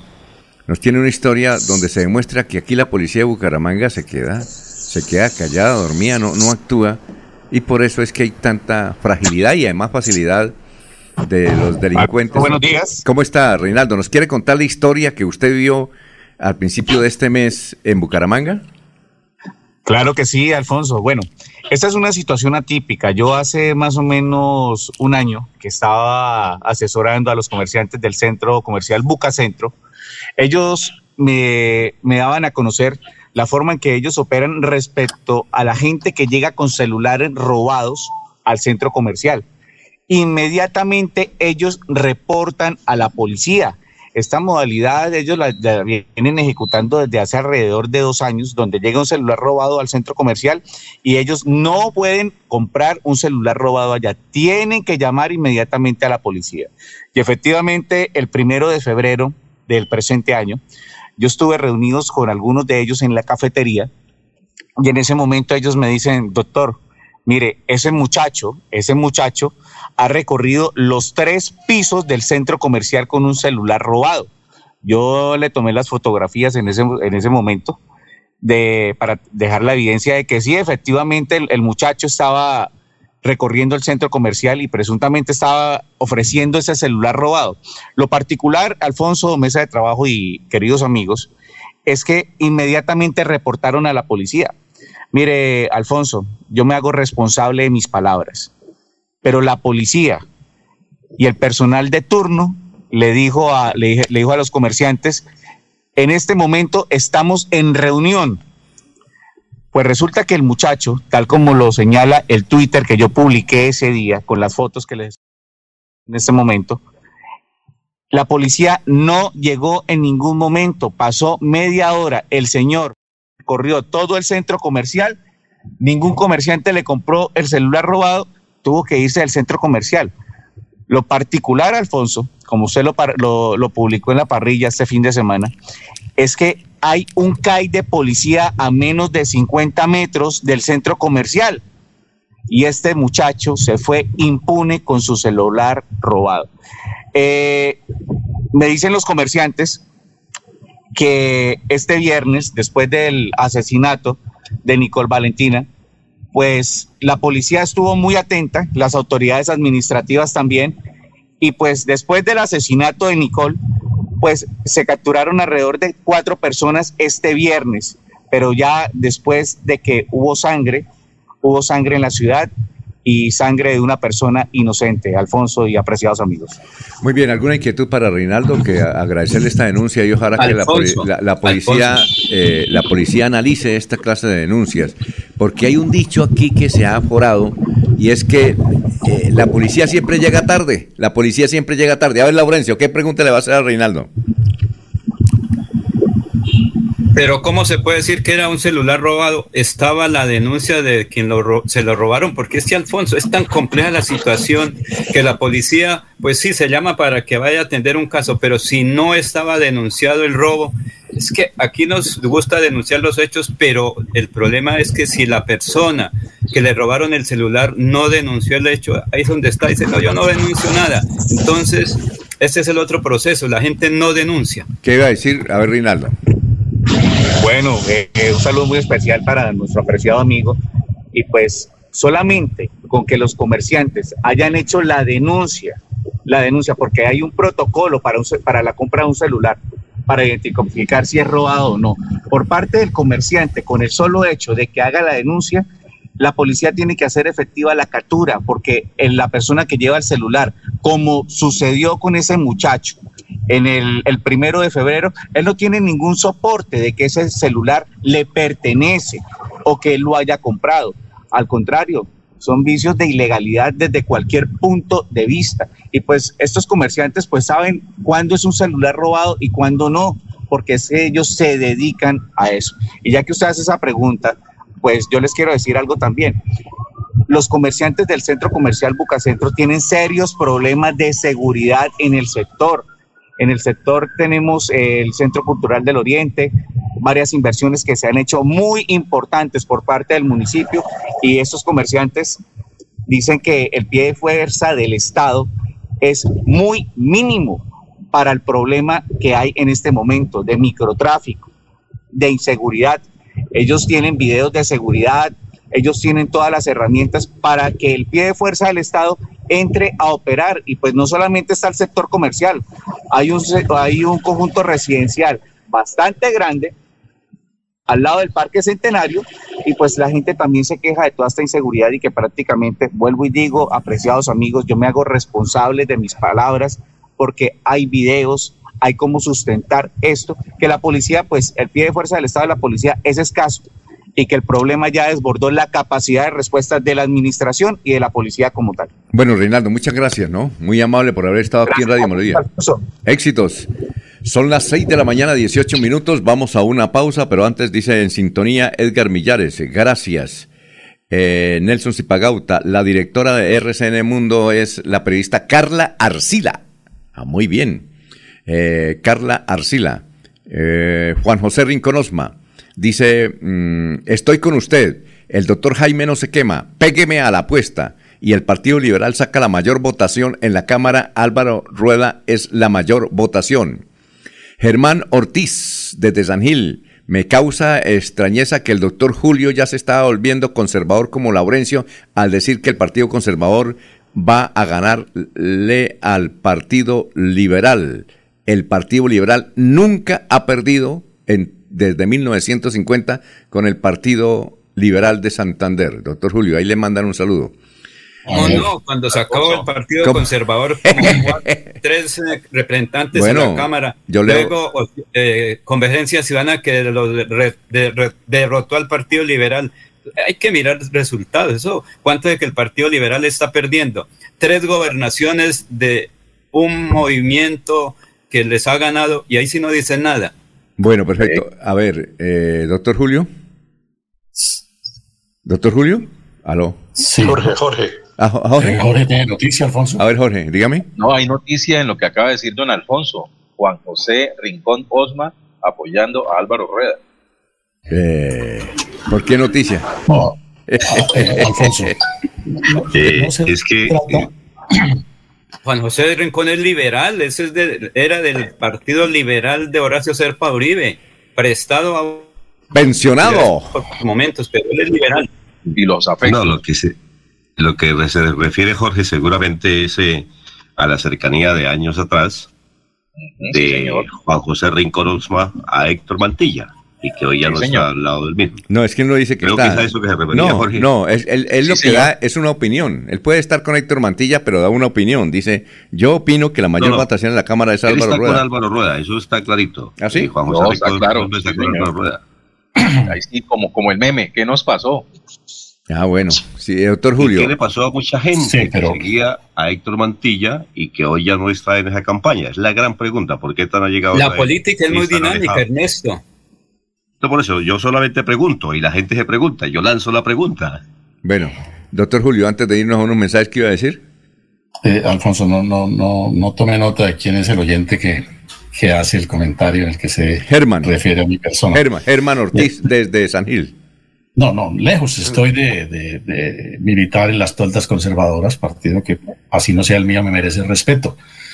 Lo que no puedo es perder la objetividad, Alfonso. Yo no estoy aquí para hacer campaña política en favor de una causa, sino para aportar con modestos comentarios sobre los análisis de las realidades y de las noticias que, que acontecen, en este caso de la realidad política. Lo que observo y lo que percibo, Alfonso, es eh, un mayor fortalecimiento del Partido Conservador en este momento y una crítica situación que conduce a un estado de debilidad política del Partido Liberal, ¿no? Eh, por manera que, y, y no me he vuelto conservador, Alfonso, eh, estoy al margen del Partido Liberal tradicional justamente porque, porque todos los días me reafirmo en mi liberalismo y porque creo que el liberalismo, tal como partido, tal y como ha venido siendo dirigiendo, pues no, no, no, no nos permite estar dentro de él, pero eso no significa que yo haya formado o haya ingresado al Partido eh, Conservador, por supuesto que no, Alfonso, respeto, admiro eh, a muchos de sus eh, integrantes y tengo muy buena amistad con muchos de ellos y, y- y presagio en algunos de ellos un buen resultado electoral, pero eso no significa que haya formado parte o que, que haya ingresado al Partido Conservador o que ideológicamente esté dentro de sus eh, propuestas o tesis. Vamos a una pausa, son las 6 de la mañana, 22 minutos. Héctor Mantilla, autor intelectual que se acabara la vagabundería de las fotomultas en Florida Blanca y Colombia. Por eso, el próximo 13 de marzo vote Cámara C107 Partido Conservador Héctor Mantilla. Publicidad, política pagada. Queremos que disfrutes de un servicio de energía confiable y de calidad. Por eso, trabajamos en el mantenimiento de la infraestructura eléctrica. Para que estés informado oportunamente de las fechas y horarios, síguenos en nuestras redes sociales o consulta toda la información en www.esa.com.co. ESA, Grupo EPM, Vigilado Superservicios.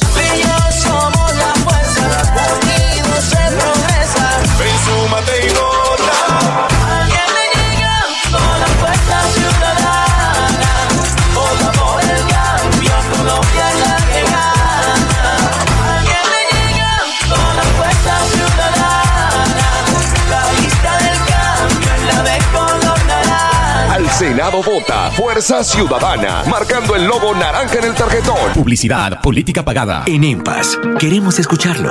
Hoy invitamos a Juan, a Carlos y también a Diana, o a cualquiera de ustedes para que nos cuenten sus peticiones, quejas y reclamos. Como empresa pública de Alcantarillado de Santander, estamos atentos para atenderlos. Recuerde que nos puede llamar al 605-9370, extensión 113 y 133, o ingresar a nuestra plataforma web www.empas.gov.co.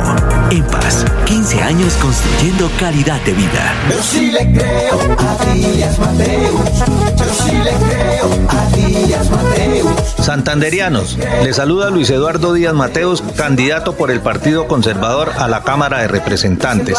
Los invitamos este próximo 13 de marzo a que trabajemos juntos por el campo, por la mujer, por el turismo, por la seguridad y la agroindustria.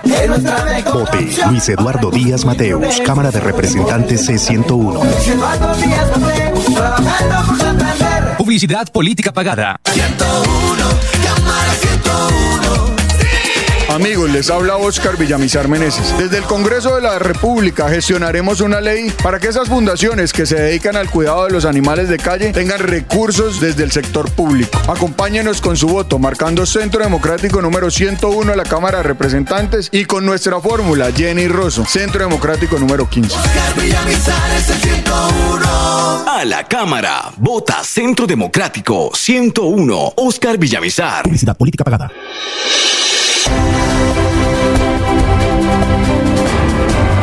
Información y análisis. Es el estilo de Últimas Noticias por Radio Melodía 1080 AM.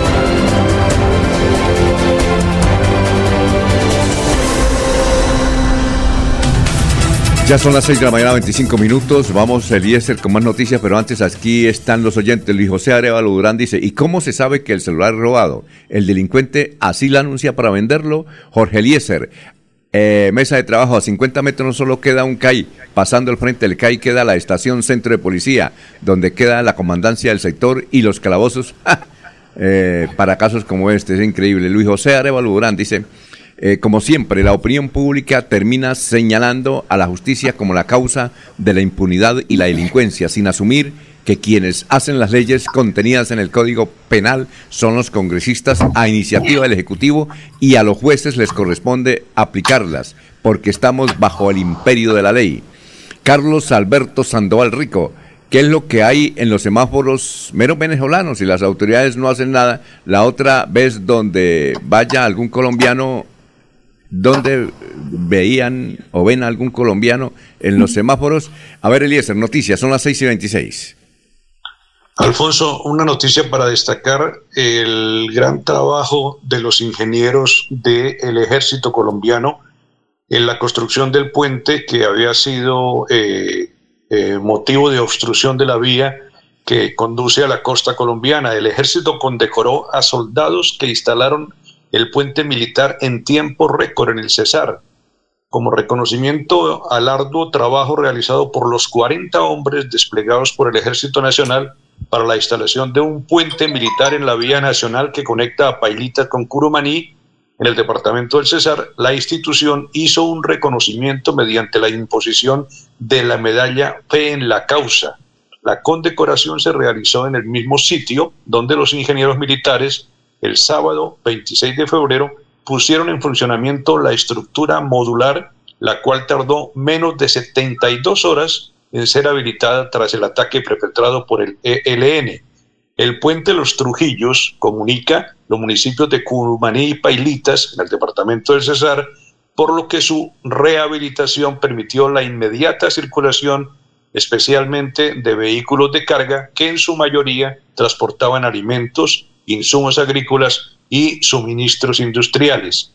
El mayor general Carlos Iván Moreno Ojeda, segundo comandante del ejército, el mayor general Mauricio Moreno Rodríguez, jefe de Estado Mayor General de Fuerza, el mayor general Gerardo Melo, comandante de la primera división, el brigadier general Olveiro Pérez Maecha, comandante del Comando de Ingenieros, y el brigadier general Néstor Enrique Caro Gutiérrez, por instrucciones del general Eduardo Enrique Zapateiro Altamiranda, comandante del Ejército Nacional, le impusieron la medalla militar Fe de la Causa a los 40 uniformados, Alfonso.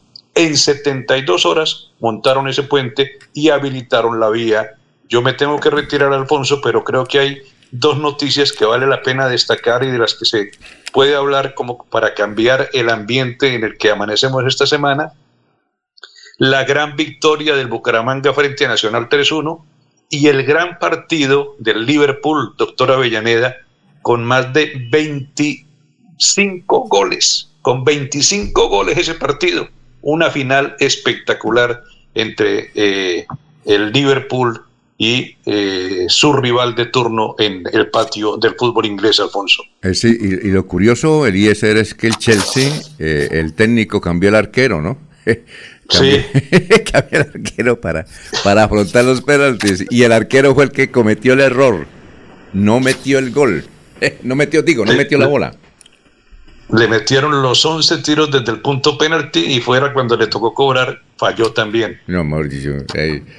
Eh, sí, muy bien. Extraordinario partido. Oiga, a propósito del Atlético Bucaramanga, ¿usted vio el partido o fue al estadio? No, no, ninguna de las dos, eh, Alfonso. ¿Quién vio el partido? Porque es que no, yo no tengo ese. Yo, lo vi, Alfonso. ¿Y, ah, ¿Está lleno el estadio? Sí, lo que pude percibir, sí, el estadio está eh, prácticamente lleno. Mm, es que cuando viene Nacional, América, el estadio se llena. Ah, bueno. ¿Y, nos podemos ilusionar o esto es una cosa ahí como un pasajero, de un pasón de nube? Siempre que Bucaramanga tiene nuevo técnico, casi todos los equipos son ganadores. Ajá. Eh, yo espero en esta oportunidad que al Piripi Osma, que dice que tiene sentimiento santanderiano y que esperaba hace muchos años esta oportunidad de estar dirigiendo el equipo, lo dejen trabajar. Como sentimiento santanderiano, él es santanderiano. como público. Oiga, Ernesto, él es santanderiano, ¿no? Sí, no, por eso él es ah, santanderiano y dice que su gran ilusión era dirigir el Atlético Bucaramanga, que se le ha dado. Pero repito, yo espero que los, que los jugadores, los directivos y los hinchas lo dejen trabajar. Porque si de aquí en adelante pierde dos o tres partidos y va a volar la cabeza del Pripi, pues hasta ahí llegamos. Eso somos nosotros, solamente ganadores. Como el estadio se llena cuando vienen equipos grandes. Ahí está la afición del Bucaramanga. Y, que, y que el, dueño deje la cañería, porque si el Piripe que viene un, eh, de un fútbol como el Ecuador, que es generoso en billete, y él va a pedir aquí la permiso para comprar un lapicero, y no le dan permiso, pues se va al otro día, ¿no? Sin embargo, yo, yo no soy defensor de los directivos, pero tengo que decir algo. Y ustedes me harán caer en la cuenta si estoy equivocado. Hace algunos años antes de que llegara a buscar Álvarez al equipo se hablaba de que no se le pagaba a los jugadores, que los empleados también les debían plata, que se debía en todas partes dinero. Hoy por hoy ese tema del Bucaramanga no existe. Mm, ah, bueno. Entonces sigamos con las buenas noticias. Vamos a ver una pausa, pero... Eh, Bucaramanga tendrá que enfrentar a la Alianza Petrolera. ¿Cuándo? El próximo partido, ¿no? ¿Cuándo es? El partido está previsto para el día 6 de marzo, o sea, el próximo domingo. el próximo qué? Domingo. ¿En dónde?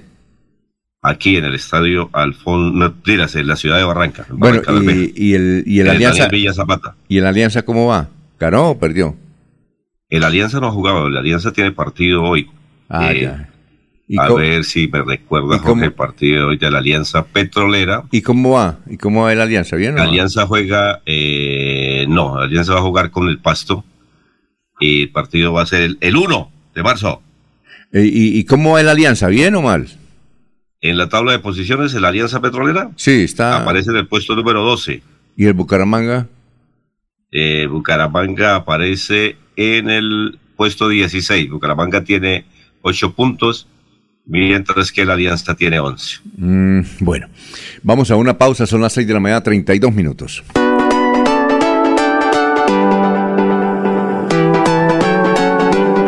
Melodía, Melodía, Radio Sin Fronteras. Escúchenos en cualquier lugar del mundo. Melodíaenlínea.com es nuestra página web. Melodíaenlínea.com, señal para todo el mundo. Señal para todo el mundo. Radio sin límites, Radio sin fronteras. Radio Melodía, la que manda en sintonía. Mantilla, autor intelectual que se acabara la vagabundería de las fotomultas en Florida Blanca y Colombia. Por eso, el próximo 13 de marzo vote Cámara C107 Partido Conservador Héctor Mantilla. C107. Publicidad, política pagada. Amigos santanderianos, los saluda Diego Fran Ariza, candidato a la Cámara de Representantes por el Partido Liberal con el número 101 en el tarjetón. Tenemos una propuesta seria de trabajo legislativo, de control político y de gestión. Los invito a votar este 13 de marzo para seguir trabajando al 101 por Santander. Publicidad, política pagada. Mis papás están muy felices porque el bono escolar de Cajazán está en 40.800 pesos. No lo puedo creer. Vámonos ya por el supermercado Cajazán Puerta del Sol. La feria escolar va hasta el 28 de febrero y tenemos 127 parqueaderos disponibles.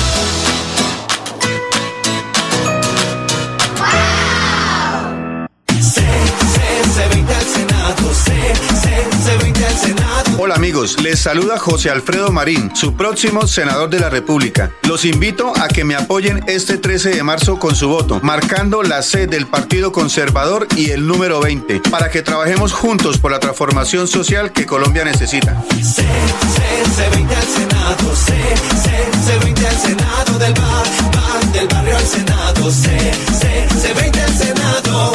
Publicidad política pagada. Yo sé que es lo bueno.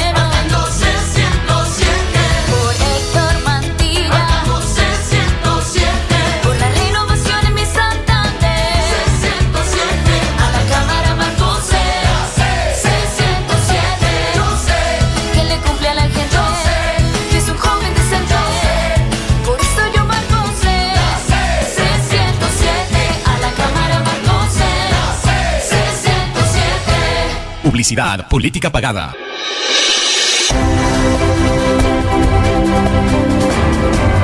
Información y análisis.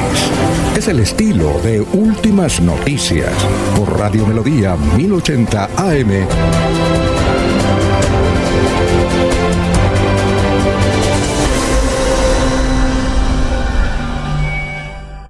Bueno, ya son las 6 de la mañana, 35 minutos. Juan de Dios Martínez. Eh, yo soy dirigente del grupo de camioneros en Colombia, de la Federación Colombiana de Camioneros, y todos los gremios de los camioneros eh, hicimos un balance y el paro armado que realizó el Ejército de la Acción Nacional la semana pasada nos dejó pérdidas por 30 mil millones de pesos. Escuchen bien este dato, 30 mil millones de pesos las pérdidas que le ha causado, según los camioneros, a la economía colombiana el paro armado. Vamos con más noticias, Jorge, a esta hora, son las 6 y 36. Perdón, don Alfonso, ya. Sí, eh, ¿listo? Antes de, de- de- de información, eh, responderle al oyente que pregunta que, que cómo saben que un celular es robado. Precisamente eso se identifica por el número email. El email es como el número de identificación de cada equipo celular, el cual debe registrarse ante el operador una vez usted adquiere el equipo. Eh, ese registro incluye a quién, quién, quién compra el equipo y el número con el cual se va a usar. Cuando se cambia de celular, inmediatamente la empresa operadora eh, de- del servicio hace el cambio del email al nuevo número y se bloquea o se mantiene el número email anterior al número a la persona que lo había adquirido. Llegar a un establecimiento de estos con un celular, pues lo primero, lo primero que, que, hace el posible comprador, pues es verificar que el email no esté denunciado.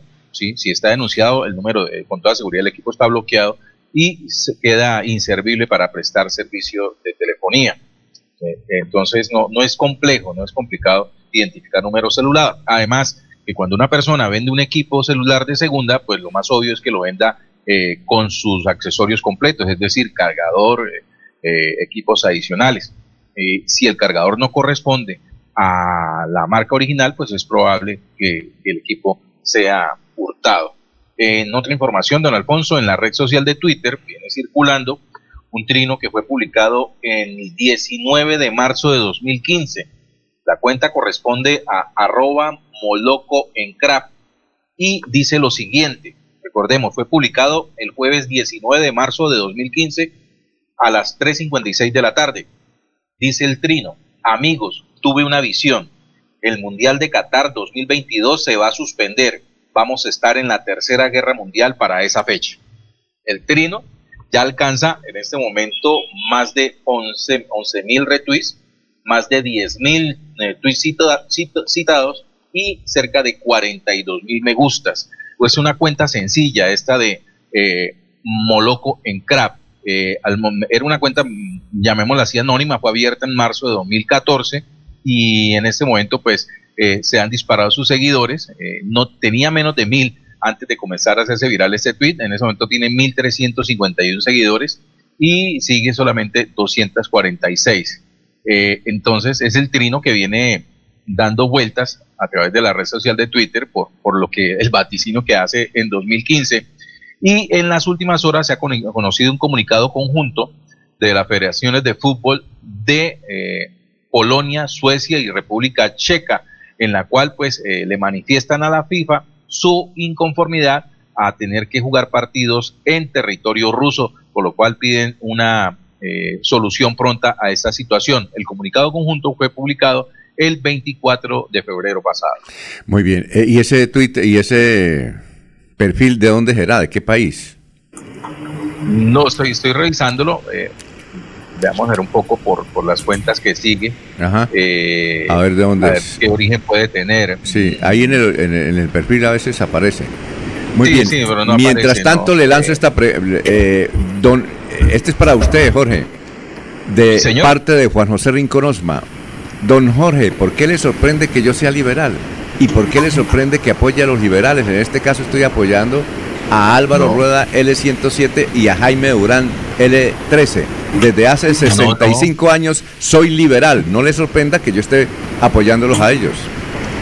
No, como primero nunca me hice referencia a su filiación política de, de Juan José Ricardo, Juan José Os- Rincón Osma. Eh, es un amigo cercano y a quien aprecio mucho y tengo tiempo que no veo. Eh, como lo dijo Ernesto, sorprende es que siendo tan cercano a los afectos de Héctor Mantilla, pues hoy esté eh, haciendo campaña a, a otro candidato, ¿sí?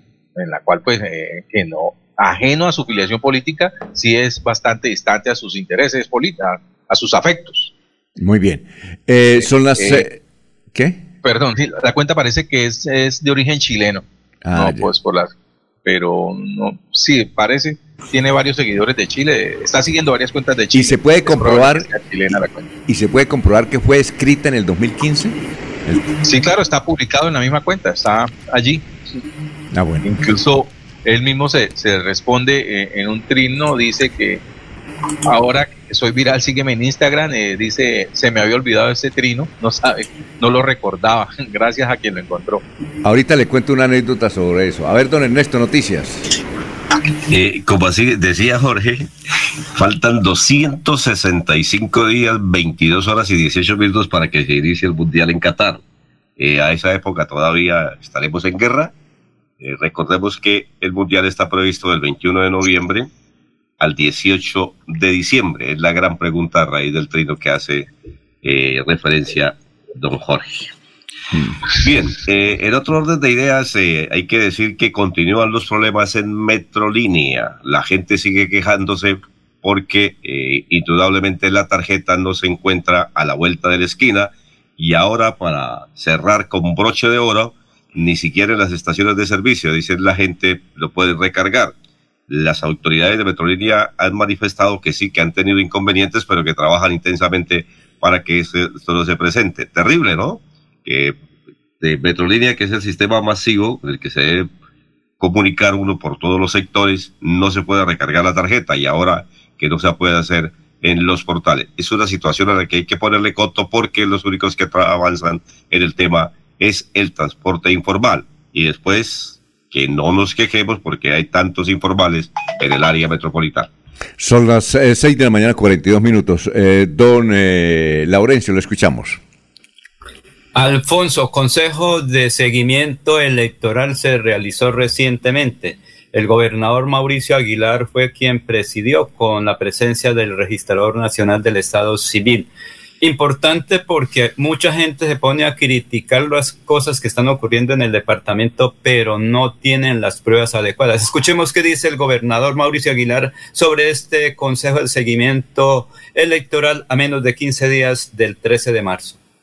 Nosotros a través de los comités de seguimiento electoral hemos venido convocando a todas nuestras autoridades del departamento, Fuerza Pública, Policía Nacional, Procuraduría, Contraloría, Fiscalía, Defensoría del Pueblo para que se garantice una completa normalidad en todo el departamento de Santander y que se desarrolle en completa normalidad. Hoy lo más importante no es solo lo que dice el señor registrador, que estamos garantizando no solo el cubrimiento de ese importante censo electoral, 1.772.000 personas aptas para votar para votar en el departamento de Santander. Es una cifra importante. El, el aumento de 16 mesas en nueve municipios, tener hoy 450 mesas de votación en el sector rural es muy importante para que estas familias también puedan acceder a ejercer su derecho y desde luego 327 en los sectores urbanos nos permiten consolidar un trabajo en equipo que realmente se garantice, un proceso transparente, brindándole todas las garantías a, a los candidatos y a los diferentes partidos y que desde luego con el acompañamiento del movimiento de observación electoral de Colombia e internacional, pues eso también nos permite que Santander se desarrolle en completa normalidad. En ningún municipio está vedado para que se desarrolle estos procesos electorales. Nuestra fuerza pública está garantizando en los 87 municip- municipios la presencia institucional y sobre todo para que todos los ciudadanos salgan a votar ese día. Eh, doctor Julio, ¿está ahí? ¿Aló? Son las 6 de la mañana, 44 minutos. Sí, Alfonso, sí. Eh, e- ese Twitter que acaba de leer sorpresivamente eh, Jorge me recuerda una anécdota. En 1984, 1984, resulta que eh, don Yamid Amad, el entonces director de Noticias Caracol, dio, a una, dio una noticia que le causó pues mm, eh, inconformidad a Regina 11, Regina Betancourt de Lisca. Doctor Julio, ¿él era, ¿ella era senadora o iba para el Senado en esa época? ¿Usted tiene el relato? ¿Se acuerda de ella? Ella fue, ella fue senadora, ¿no?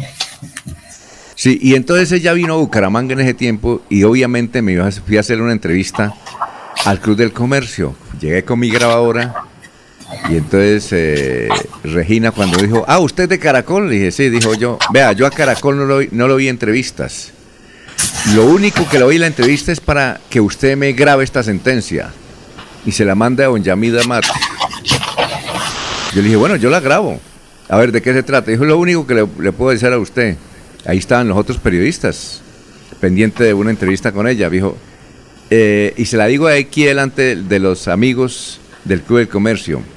Yo maldigo en este momento a Caracol y ordeno a mis seres superiores que cierren la emisora durante unas semanas. Doy esa maldición. Yo la grabé y se la mandé a Don Yamit cuando eso pues, por los eh, sistemas internos, cuando eso no había internet ni nada de esa cuestión. Entonces, listo. Pues Don Yamit se rió, ¿no? Nosotros también nos reímos. Y no le parábamos bolas. Al mes fue cerrada Caracol, doctor Julio. Fue cerrada Caracol por una huelga de eh, Sintra Caracol. Duró paralizada varios meses. Digo, sí, creo que dos meses, no recuerdo cuánto, pero usted recuerda esa, esa, ese hecho que Caracol estuvo cerrada durante varios tiempo. Eh, lo tengo muy vago, ¿no, Alfonso? No tengo realmente mayores detalles, pero efectivamente el suceso aconteció, sí. Sí, ¿qué tal, no? Entonces me hace, me hace y, y ella, pues desde luego, una maldición. Creo que todavía la tengo grabada, voy a buscar, es que tengo tantos chécheres, doctor, que eh, le puede dar a uno gripa buscándolos. Pero esa fue la, esa fue la historia de doña Regina Betancourt de Lisca, que fue senadora. Regina ella, Bet- Sí, señor. Fue elegida como senadora para el periodo 91-94. ah, no, pero entonces antes no era senadora, era, eso fue en el 84. Yo recuerdo que... En el 84, Sí. entonces era eh, concejal, fue elegida como concejal en el periodo 82-86. Ese. Y representante a la Cámara y senadora en el no- 1991 y 94. Por eso, eso, entonces resulta que ella grabé la maldición de ella y al mes cerraron Caracol. No, es- no sé si era que era amiga de los dirigentes sindicales, pero que cerraran una cadena, eso nadie lo tenía eh, eh, en sus asuntos, ¿sí? Es como el coronavirus, nadie lo tenía en sus asuntos, pero ella sí lo dijo y yo lo grabé, imagínense. Bueno, Don, don Alfonso, un dato adicional. eh, Ajá. Regina Betancourt de Lisca fue candidata presidencial en los años 1986, 1990 y 1994. Bueno, para que vea. Y ahora está activa es la hija. Creo que la hija fue senadora también. Y ahora tiene un movimiento. Regina, ¿de tener cuántos años tiene, Jorge? ¿Ya tiene como sus 90 o no? A ver, nació el 16 de diciembre de 1936, tiene 85 años. Ah, sí, tiene 86 años. Y bien, y bien, y bien. 86. 6 y 40. y- Aquí nos escribe Julián desde Ibagué.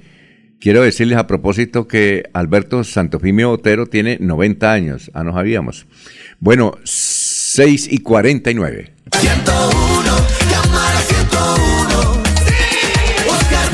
Amigos, les habla Oscar Villamizar Meneses. Logramos gestionar para que se inviertan más de 90 mil millones de pesos en la vía Curos Málaga. Acompáñenme con su voto, marcando Centro Democrático 101 a la Cámara de Representantes. Y con nuestra fórmula al Senado, Jenny Rosso, marcando Centro Democrático número 15 al Senado de la República. Oscar Villamizar es el 101.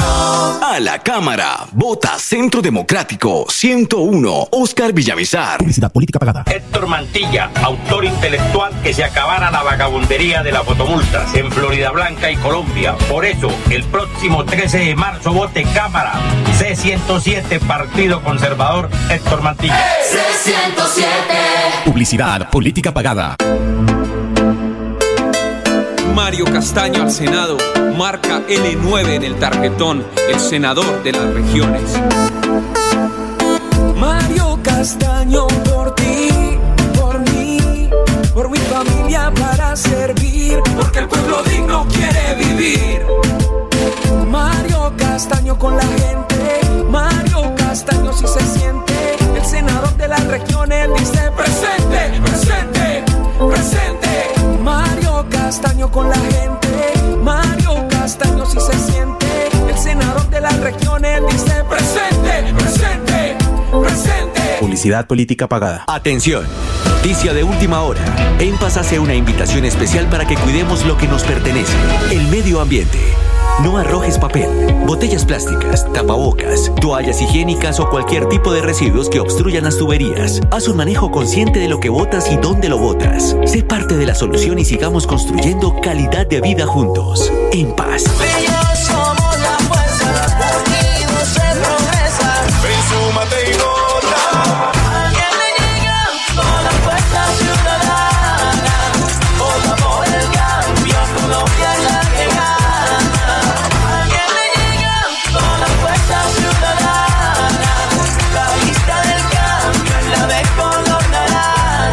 Senado vota Fuerza Ciudadana, marcando el logo naranja en el tarjetón. Publicidad política pagada. Yo sí le creo a Díaz Mateus.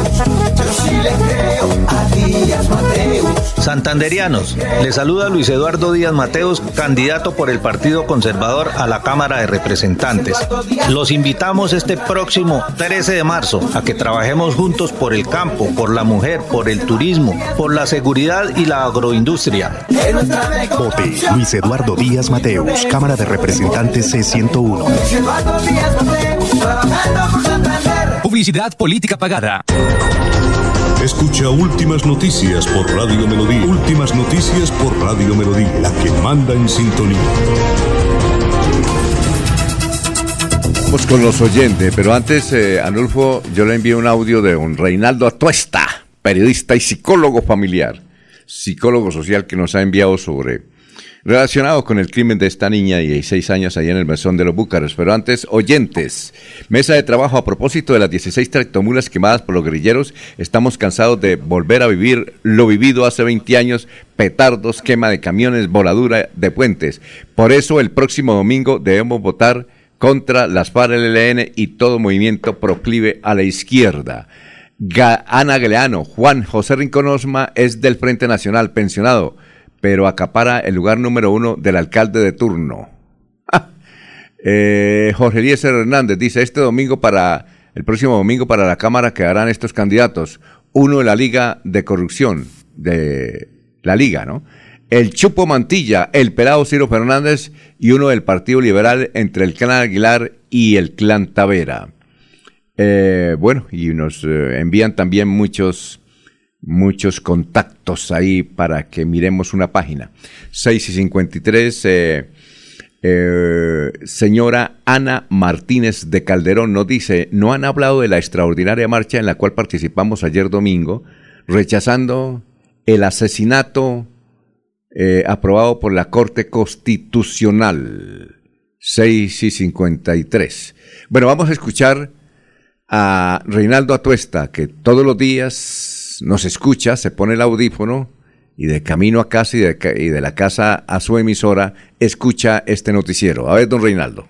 Bueno, no es para menos decir que hay una tristeza aquí en los alrededores del Parque de los Niños, del Instituto Municipal de Cultura y de quienes vivimos en el barrio Alarcón, muy cerca al sitio donde se presentó el suceso de la muerte de la niña Valentina. Y es muy complicado de verdad. Eh, da miedo salir en Bucaramanga. Yo salgo de mi casa que queda un- una cuadra y media de la emisora Luis Carlos Galán, faltando un cuarto para las 5 de la mañana para ir a realizar el programa Veredas en concierto. Y sale uno con, con miedo. Me acompaña el vigilante de la cuadra hasta unos 40 metros que quedan de ahí. Pero pasar cerca al túnel deprimido de la 27 con quebrada seca o por el parque de los niños es bastante temeroso. Eh, pasar a las cinco y media de la tarde por el parque de los niños también lo mismo. He visto cómo en la mañana, después de terminar el programa a las 6, salgo a hacer ejercicio al Parque de los Niños y encuentro abuelos que esperan un- la- el horario para ir a cumplir una cita en la clínica Comuneros ser atracados.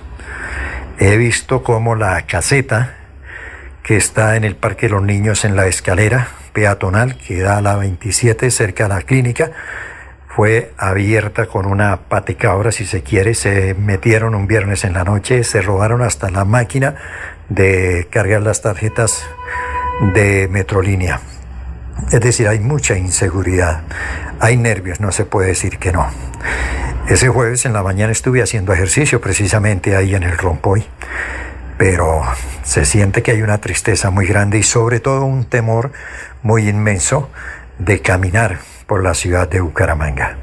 Es permanente el asedio que tenemos por estas personas que las ve uno con cuchillos, que las ve uno con destornilladores, eh, con muchos elementos cortopunzantes para tratar de quitarle a estas personas o a uno, si no es la vida, las pertenencias.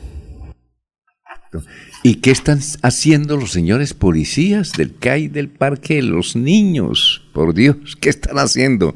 Muy bien. Eh, evangelista Oscar Rodríguez nos escucha, es un pastor postetante desde Lebrija, dice, salúdeme, el mejor narrador de fútbol del momento, el Sami Montesino. Estuvo narrando fútbol el, eh, a- ayer, Ranulfo, ¿sí?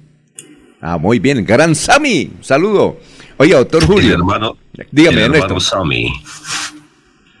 ¿Qué noticias tiene Ernesto antes de que ustedes... No, no, no, el hermano Sammy Montesinos. Ah, sí. Es un líder, cristiano, claro. Oiga, doctor Julio, eh, ¿alguna noticia antes de darle la palabra al doctor Julio o don Ernesto? Bueno, esta para, para despedirme. ya para, para dejarlo. Me dice, me dice aquí Julio, Erne- eh, el doctor Juan José Rincón Osma, dice, le mando una foto a Ernesto para decirle que la única tribuna que medio se llenó fue la sombra alta. El resto estaba lleno el estadio Alfonso López. Sí, no, no, eh, reitero, cuando viene Nacional, cuando viene América, cuando viene Millonarios, eso se llena. Y cuando viene Santa Fe, Junior y otros equipos, eh, como el Deportivo, bueno, el Cali también, eh, la afluencia es menor, pero la gente va a ver. Pero cuando juega Bucaramanga un partido con Envigado, pues cuente cuántos le acompañan. A raíz de la noticia que daba Jorge la FIFA ha tomado determinaciones. Es un comunicado de ayer domingo 27 de febrero eh, sobre las 2 de la tarde, entre, lamentando mucho la guerra que se está presentando y el problema entre Rusia y Ucrania, dice la FIFA. Pero ha tomado las siguientes determinaciones. No se disputará ninguna competición internacional en territorio de Rusia y los partidos como local se jugarán en territorio neutro y sin espectadores. Dice la FIFA, la federación miembro que representa a Rusia deberá participar en cualquier competición bajo el nombre de Federación Rusa de Fútbol en lugar de Rusia. No se utilizará ni la bandera ni el himno de Rusia en los partidos en los que participen los equipos de la Federación Rusa de Fútbol. Eh, es eh, lamentable lo que está pasando y termina el comunicado de la FIFA diciendo los pensamientos de la FIFA están con todas las personas afectadas por esta situación alarmante y preocupante. Y para despedirme un datico que se me quedó ahí eh, para entregarles en las últimas elecciones a Cámara en el departamento de Santander y a raíz de las apuestas que surgen si obtendrá más votos el Partido Liberal o el Partido Conservador, recordando que el Partido Liberal siempre ha sido mayoritario. En las últimas elecciones a la Cámara, el Partido Liberal obtuvo 221.613 votos, pero se me ha quedado embolatado el dato de los votos del Partido Conservador, que hoy no tiene representante. Eh, obtuvo 62.175. La diferencia fue abismal hace cuatro años. ¿Será que le alcanza para ser eh, mayoritario? En la gran pregunta y las apuestas quedan abiertas. Señores, muchas gracias. Feliz y maravilloso día. Compórtese bien, hermano. Son las seis. Trataré de hacerlo solo porque usted lo dice, director. Oye, doctor Julio, ¿recuerda usted la pregunta de Eliezer? ¿Cuál es? Que en Vanguardia Liberal, ah no, la, Eliezer no, labores campestres, labores campestres, ¿la recuerda? Eh, sí, que... Eh, hay un artículo en Vanguardia donde dice que eh, los, algunos candidatos a la Cámara por Santander tienen sus enredos.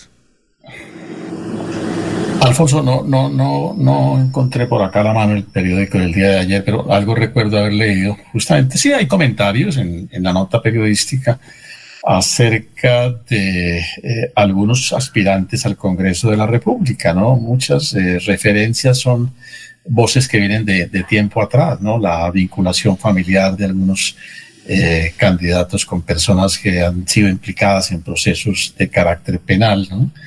la el, el recorder y de rumores que se han dado sobre algunos candidatos cuando han sido funcionarios eh, que, sobre, sobre actuaciones supuestamente indebidas y, en fin, señalamientos de, de, esta especie. Creo que nada nuevo trae la nota en relación con, con esas eh, afirmaciones. Es simplemente un, compendio de, de, las, de los señalamientos que se le hacen a algunos de los aspirantes al Congreso de la República. Señalamientos en ocasiones directos, en otras indirectos, ¿no? Eh, indirectos en la medida en que, que por ser hijo de fulano de tal, entonces eh, aparece también eh, manchado, ¿no? O, o, voces como la de que cuando estuvo eh, al servicio público en determinado cargo eh, permitió que se hicieran eh, ciertas cosas, ¿no? Pero obviamente hechos sobre los que no hay ninguna, ningún pronunciamiento de carácter judicial y que sepamos ninguna investigación ha arrojado resultado positivo. Muy bien, vamos a una pausa, son las 7 de la mañana, un minuto, estamos en Radio Melodía. Aquí Bucaramanga, la bella capital de Santander. Transmite Radio Melodía, Estación Colombiana, HJMH, 1080 kilociclos, 10.000 vatios de potencia en antena, para todo el oriente colombiano. Cadena Melodía, la radio líder de Colombia. Mantilla, autor intelectual que se acabara la vagabundería de las fotomultas en Florida Blanca y Colombia. Por eso, el próximo 13 de marzo vote Cámara C107 Partido Conservador Héctor Mantilla. C107 Publicidad, política pagada. El sábado 5 y domingo 6 de marzo estará en Bucaramanga el doctor Ricardo González de la Unidad Médica Biológica atendiendo en el Hotel Cabecera Country, calle 48, número 34 3429. Agende su cita médica. Tratamientos con medicamentos naturales. Recuerde, este sábado 5 y domingo 6 de marzo estará en Bucaramanga el doctor Ricardo González. Agende su cita médica llamando a la línea celular 313-392-2623. 313-392-2623. Les decía yo a los interlocutores que iba encontrando en la calle, cuiden a Paloma Valencia, apoyen a Paloma Valencia. Qué carácter tan admirable, qué capacidad de lucha tan importante para la patria. Número 10 al Senado. Marca 10 del Centro Democrático para que pueda Paloma seguir siendo la 10 por Colombia. Tu voto en buenas manos. Publicidad política pagada. En Radio Melodía, últimas noticias. Las noticias de la hora. Las noticias de la hora. Hola, mucho gusto. Soy Florentino Mesa, desde el Centro de Producción Internacional de UCI Noticias. Esta es la vuelta al mundo en 120 segundos. La quinta jornada de la invasión de Rusia a Ucrania avanza en medio de la expectativa por la reunión de las comisiones de ambos países para encontrar una salida diplomática. Mientras el presidente Vladimir Putin ordenó poner en alerta máxima sus fuerzas nucleares en medio de las tensiones con Occidente. La Asamblea General de la ONU se reúne este lunes en una sesión especial urgente sobre Ucrania convocada por el Consejo de Seguridad en una iniciativa impulsada por Estados Unidos y Albania. Esto luego de que Rusia bloqueara una resolución que ordenaba la retirada de tropas.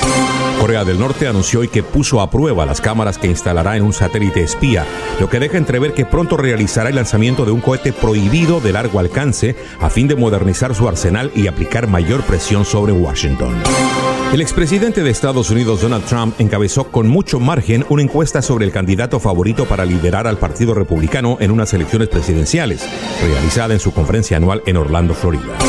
Sicarios armados asesinaron a al menos 17 personas que habían asistido a un velatorio en el municipio de San José Gracia, en el occidental estado mexicano de Michoacán. Videos de redes sociales muestran cómo varios hombres armados les disparan a quemarropa.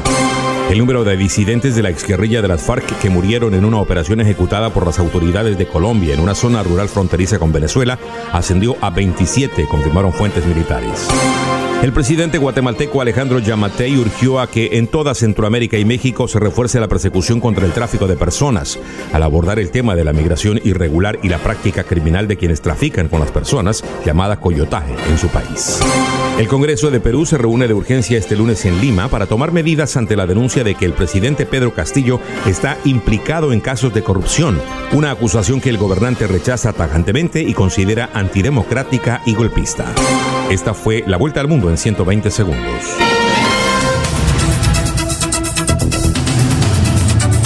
Buenos, bueno, buena. Hola Diego, ¿cómo se encuentra? Muy buenos días.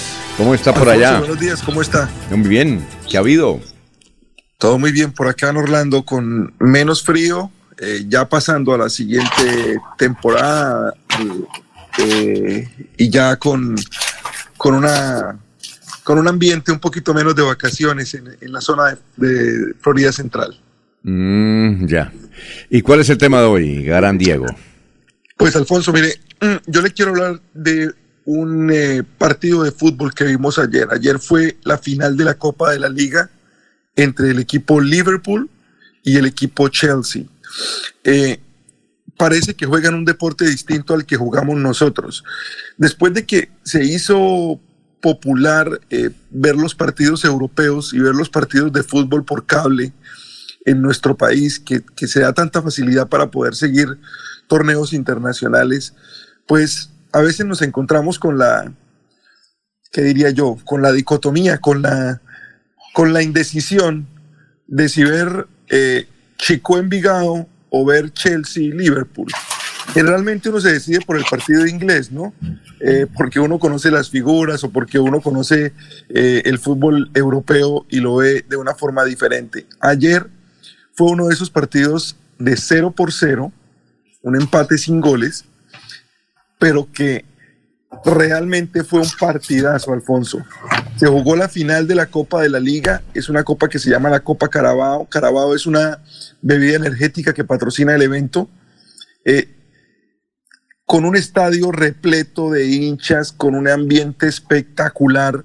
Los dos equipos salen a la cancha, el de Liverpool con Luis Díaz de titular, con el Guajiro jugando todo el partido. Un encuentro lleno de emociones, de opciones, con los arqueros siendo figura eh, y con eh, Luis Díaz jugando de una forma increíble también. Solamente le faltó el gol, fue el jugador que más tocó el balón en la parte ofensiva, eh, con el doble de toques de cualquier otra figura del evento, lo que demuestra que sus compañeros realmente lo tienen en cuenta a la hora de atacar para el Liverpool. Goles anulados, acciones del VAR, eh, jugadas fuertes en las que los jugadores simplemente recibían el golpe o recibían el impacto de su rival y se paraban a seguir jugando, nada de volteretas como si les hubieran dado un disparo, simplemente juego de fútbol a muy alto nivel. Como le decía ahorita, algún comentarista decía que parecía otro deporte. No tiene nada que ver con el fútbol suramericano, no tiene nada que ver con el fútbol nuestro y nos marca lo que seguramente va a ser el, el dominio del fútbol durante muchos años. El partido termina 0-0 Luis Díaz sale eh, cuando está arrancando la parte del tiempo extra, eh, lógicamente ovacionado por su público. Eh, el Chelsea tiene una posibilidad de gol en el segundo tiempo que es anulada por el VAR por la posición del brazo de Lukaku, que es una, una situación que, que, a mucha gente que no le gusta el VAR, pues le da la razón porque no valdría la pena haber, haber anulado el gol por semejante acción, pero eso dice el reglamento. Eh, y al final del partido, cuando quedan muy pocos segundos, el técnico Tuchel, el técnico del Chelsea, saca a su arquero Mendy y pone a Kepa, eh, un español muy joven, que él lo considera un especialista en los penaltis. Los penaltis patearon todos los jugadores. 11 para el Liverpool, 11 para el Chelsea. Lamentablemente, el último penalti del Chelsea lo patea el portero, Kepa, el que ingresó supuestamente por ser un especialista en los penaltis, lo desperdicia y le da la victoria al Liverpool. Imagínense que Kepa entra como una respuesta del técnico Tuchel del Chelsea para, para atajar los penaltis. Pues Kepa únicamente en uno de los 11 penaltis se tiró para el lado que venía el balón. En el resto de los penaltis quedó completamente perdido. Los penaltis todos muy bien cobrados, todos los jugadores muy seguros, muy tranquilos y al final una victoria para el Liverpool que sigue dominando, que está volviendo a ser el grande de Europa que fue hace algunos años. Eh, este técnico alemán, Klopp, definitivamente tiene una química muy, muy impresionante con este Liverpool.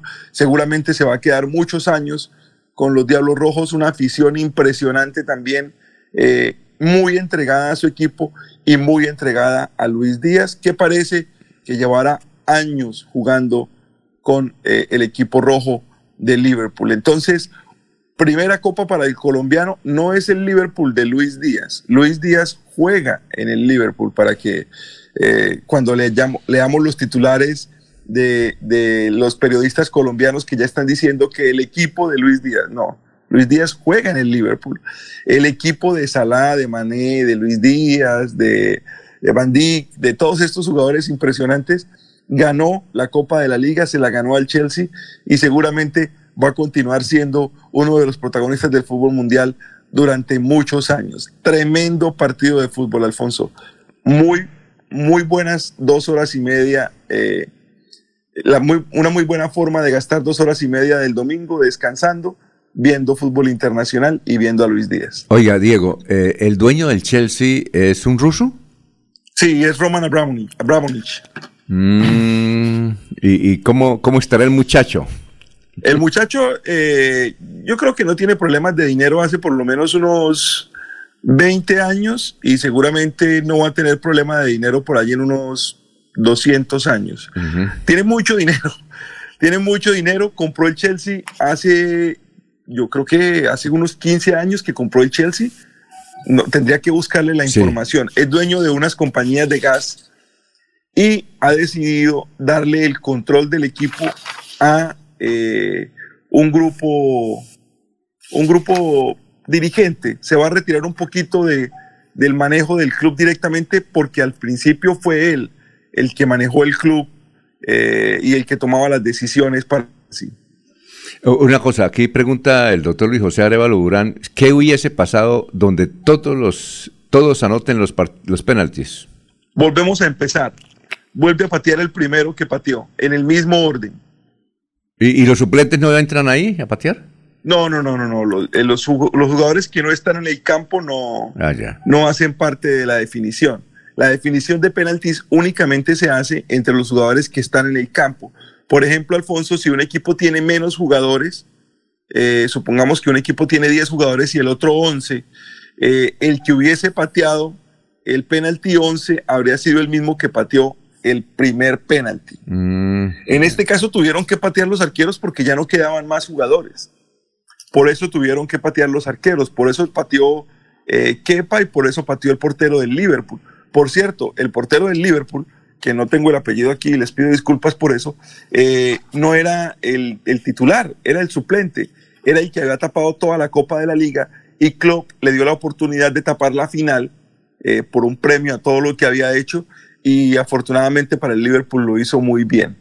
Eh, en ese caso en el que eh, patean todos los jugadores, vuelven a empezar en el mismo orden. Oye, Diego, gracias, ¿no? Muy amable. Éxitos. Bueno, Alfonso, que esté muy bien. Hablamos mañana entonces. Un buen día para todos. Perfecto. Nos vamos para la ciudad de Barranca Bermeja. En Barranca Bermeja está Sol Caballero, que pese a las dificultades que tienen, porque como lo mencionamos el viernes pasado, los delincuentes le, eh, le, le- ¿qué? Le golpearon el carro, le destruyeron la parte de atrás del carro, lateral, para entrar y robarle los equipos. Y se quedó sin equipos. Entonces, pese a eso, escuchamos en otro sistema a don Soel Caballero. Soel, muy buenos días. Soel Caballero está en Últimas Noticias de Radio Melodía 1080 AM.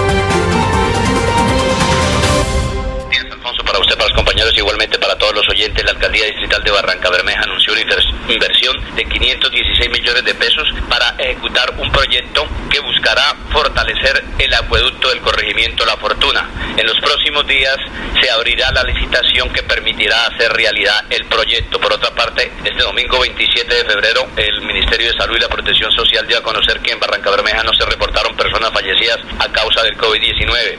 Se notificaron que 84 personas lograron sanar satisfactoriamente del COVID-19. Finalmente se registró que 63 casos nuevos aparecieron en Barranca Bermeja para COVID-19, 29 mujeres, 34 hombres.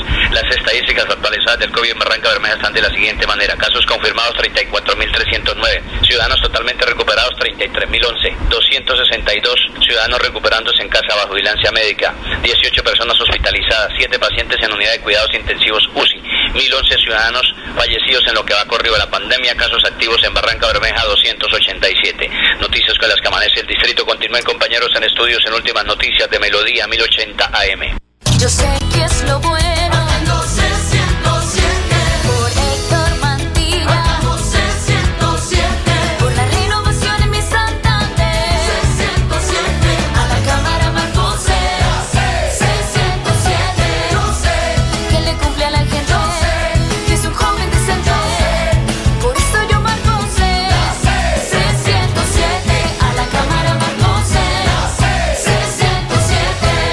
Publicidad, política pagada. Bienvenidos a su concurso. Si lo tiro, me lo tiro. Un concurso diseñado para usted que arroja todo tipo de residuos en el sistema de alcantarillado. El medio ambiente no es un juego. El buen uso del sistema de alcantarillado es fundamental para su cuidado. No arroje restos de papel, botellas plásticas, tapabocas, toallas higiénicas, tampones, desperdicios y todo tipo de elementos que taponan las tuberías. Tú puedes formar parte del equipo En Paz y proteger el medio ambiente. En Paz, construimos calidad de vida. Enrique Ordóñez Montañés está en Últimas Noticias de Radio Melodía 1080 AM. Muy bien, pe- profesor Enrique Ordóñez, son las 7 de la mañana y 17 minutos. Tenga usted muy buenos días.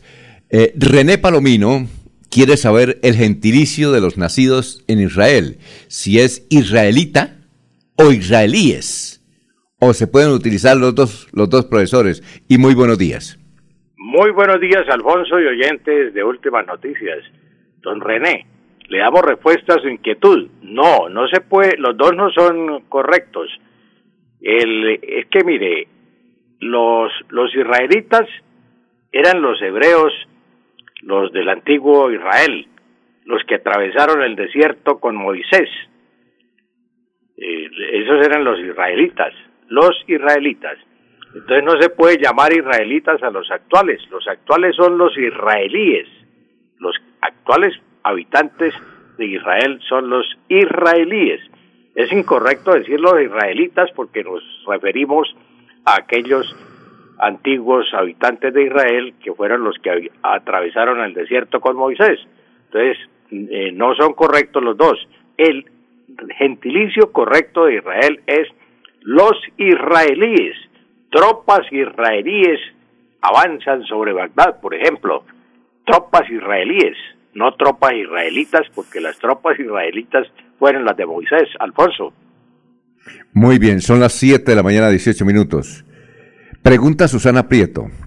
Dice Susana, pasé unas vacaciones en España y observé que allá dicen video y no video, varice y no varice, síndrome y no síndrome. ¿Por qué ese cambio en la pronunciación, profesor? Doña Susana, la felicitamos por haber visitado a Madrid y por ser una observadora del idioma. Sí, en, eh, usted va a Madrid o va a cualquier parte de España y se encuentra con una cantidad de palabras que le suenan raras, a pesar de ser el idioma español, pues eh, hay cantidad de palabras que allá se emplean en una forma y nosotros las empleamos en otras.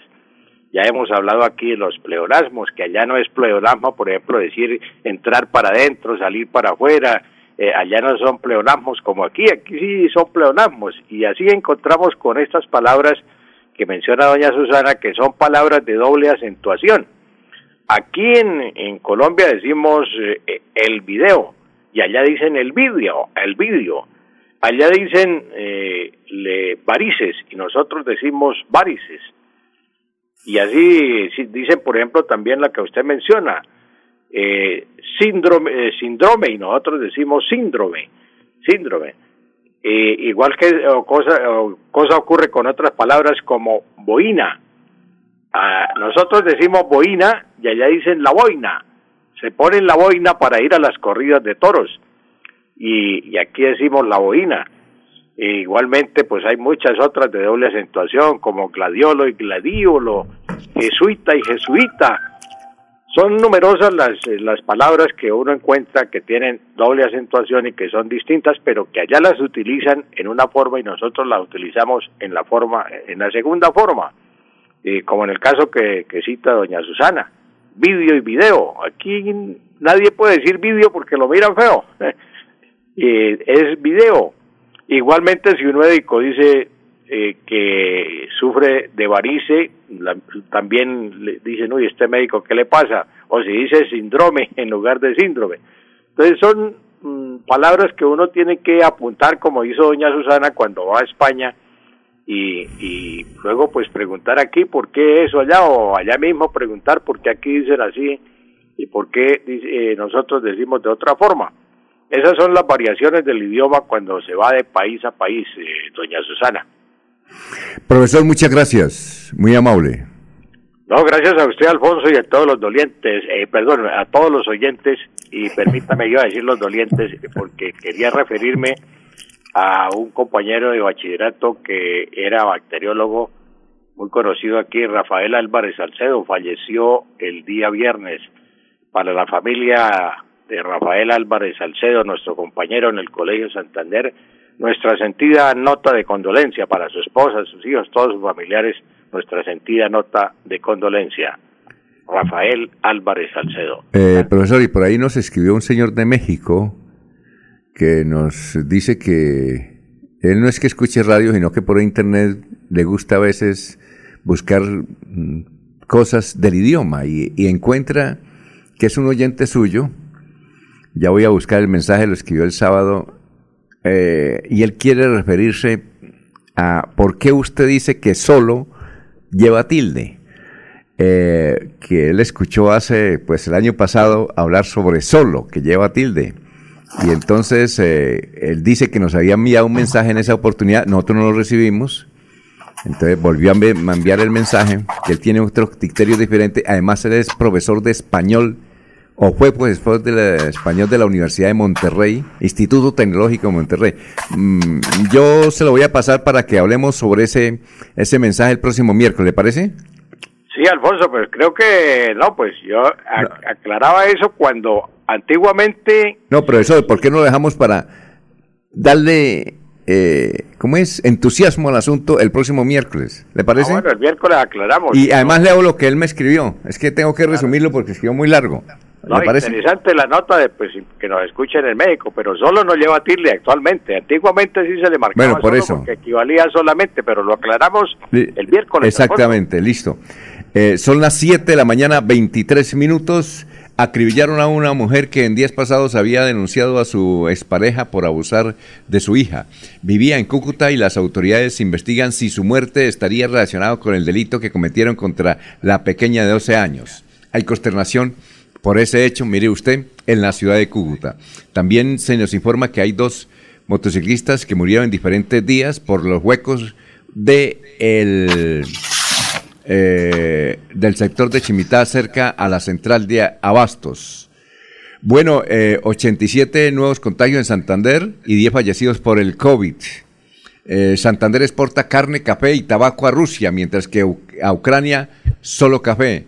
Y le compramos a Ucrania gran, cantidad, el 75% de fertilizantes, cuando aquí teníamos ferticol. Oiga, doctor Julio, ¿qué eh, le impresionó? Tenemos un minutico para preguntarle si le impresionó algún artículo en sus lecturas de este fin de semana. Alfonso, permítame, tres notas en una sola. Eh, la primera, eh, ¿cuándo el Estado irá a intervenir para regular la explotación de las minas? Con frecuencia nos sorprenden noticias como la del fin de semana, explotó una nueva mina en algún municipio de Boyacá. En el solo año 2022 ya van 36 mineros sacrificados. El año anterior fueron eh, 173, el año 2020 220. Por manera que cuando el Estado va a regular eso de manera seria. Dos, Alfonso, un artículo de Jorge Barraza en el diario El Tiempo titulado El fútbol está sobreanalizado, en donde nos comenta cómo los, eh, los eh, analistas del fútbol eh, han vuelto de eso una ciencia por lo demás odiosa y aburridora, ¿no? Con tanto concepto científico, con tanta teoría a la hora de presentar sus análisis que a juicio de Barraza, y lo dice Jorge Barraza, que tiene autoridad para ello, está volviendo aburridor los espacios de los comentaristas de fútbol. Y tercero, una extraordinaria nota periodística de Juan Carlos Gutiérrez en el diario Vanguardia Liberal del día de ayer, la crónica sobre cómo un sacerdote asesinó a una mujer con una hostia envenenada hace 100 años en el municipio de Finlandia, una verdadera novela. Muy bien. Eh, eh, Jorge, la de irnos. Don Alfonso, las palabras de Elena Solenka, primera dama de Ucrania. Hoy no tendré pánico ni lloraré, tendré calma y confianza. Mis hijos me observan ahora y yo estaré a su lado, al lado también de mi esposo y de todos ustedes. El Laurencio, la de irnos. Alfonso, sí, eh, pues eh, sigue lloviendo en el área metropolitana. Cuidado por parte de los señores conductores, las vías están húmedas sin para que no se vayan a presentar accidentes. Y la gestión de riesgo del departamento de Santander, la oficina, pues está atento a entender cuál eventualidad se puede enfrentar en cada uno de los 87 municipios de Santander para tomar medidas frente a la nueva temporada de lluvias, Alfonso. Doctor Julio, la de irnos. No, ya las había manifestado. Ah, esa. Alfonso. Ah, bueno, perfecto. Gracias. Nos vemos mañana, doctor Julio, a partir de las ¿Cómo 5. Bueno, éxitos. Sigan eh, ahora con un tema excelente de la salud que lo va a tratar el doctor Ricardo González en melodíaenlínea.com y 1080m. Últimas noticias los despierta bien informados de lunes a viernes. En todas las áreas de la información regional, un periodista de Últimas Noticias registra la información en Radio Melodía 1080 AM y en melodíaenlínea.com. Director Alfonso Pineda Chaparro.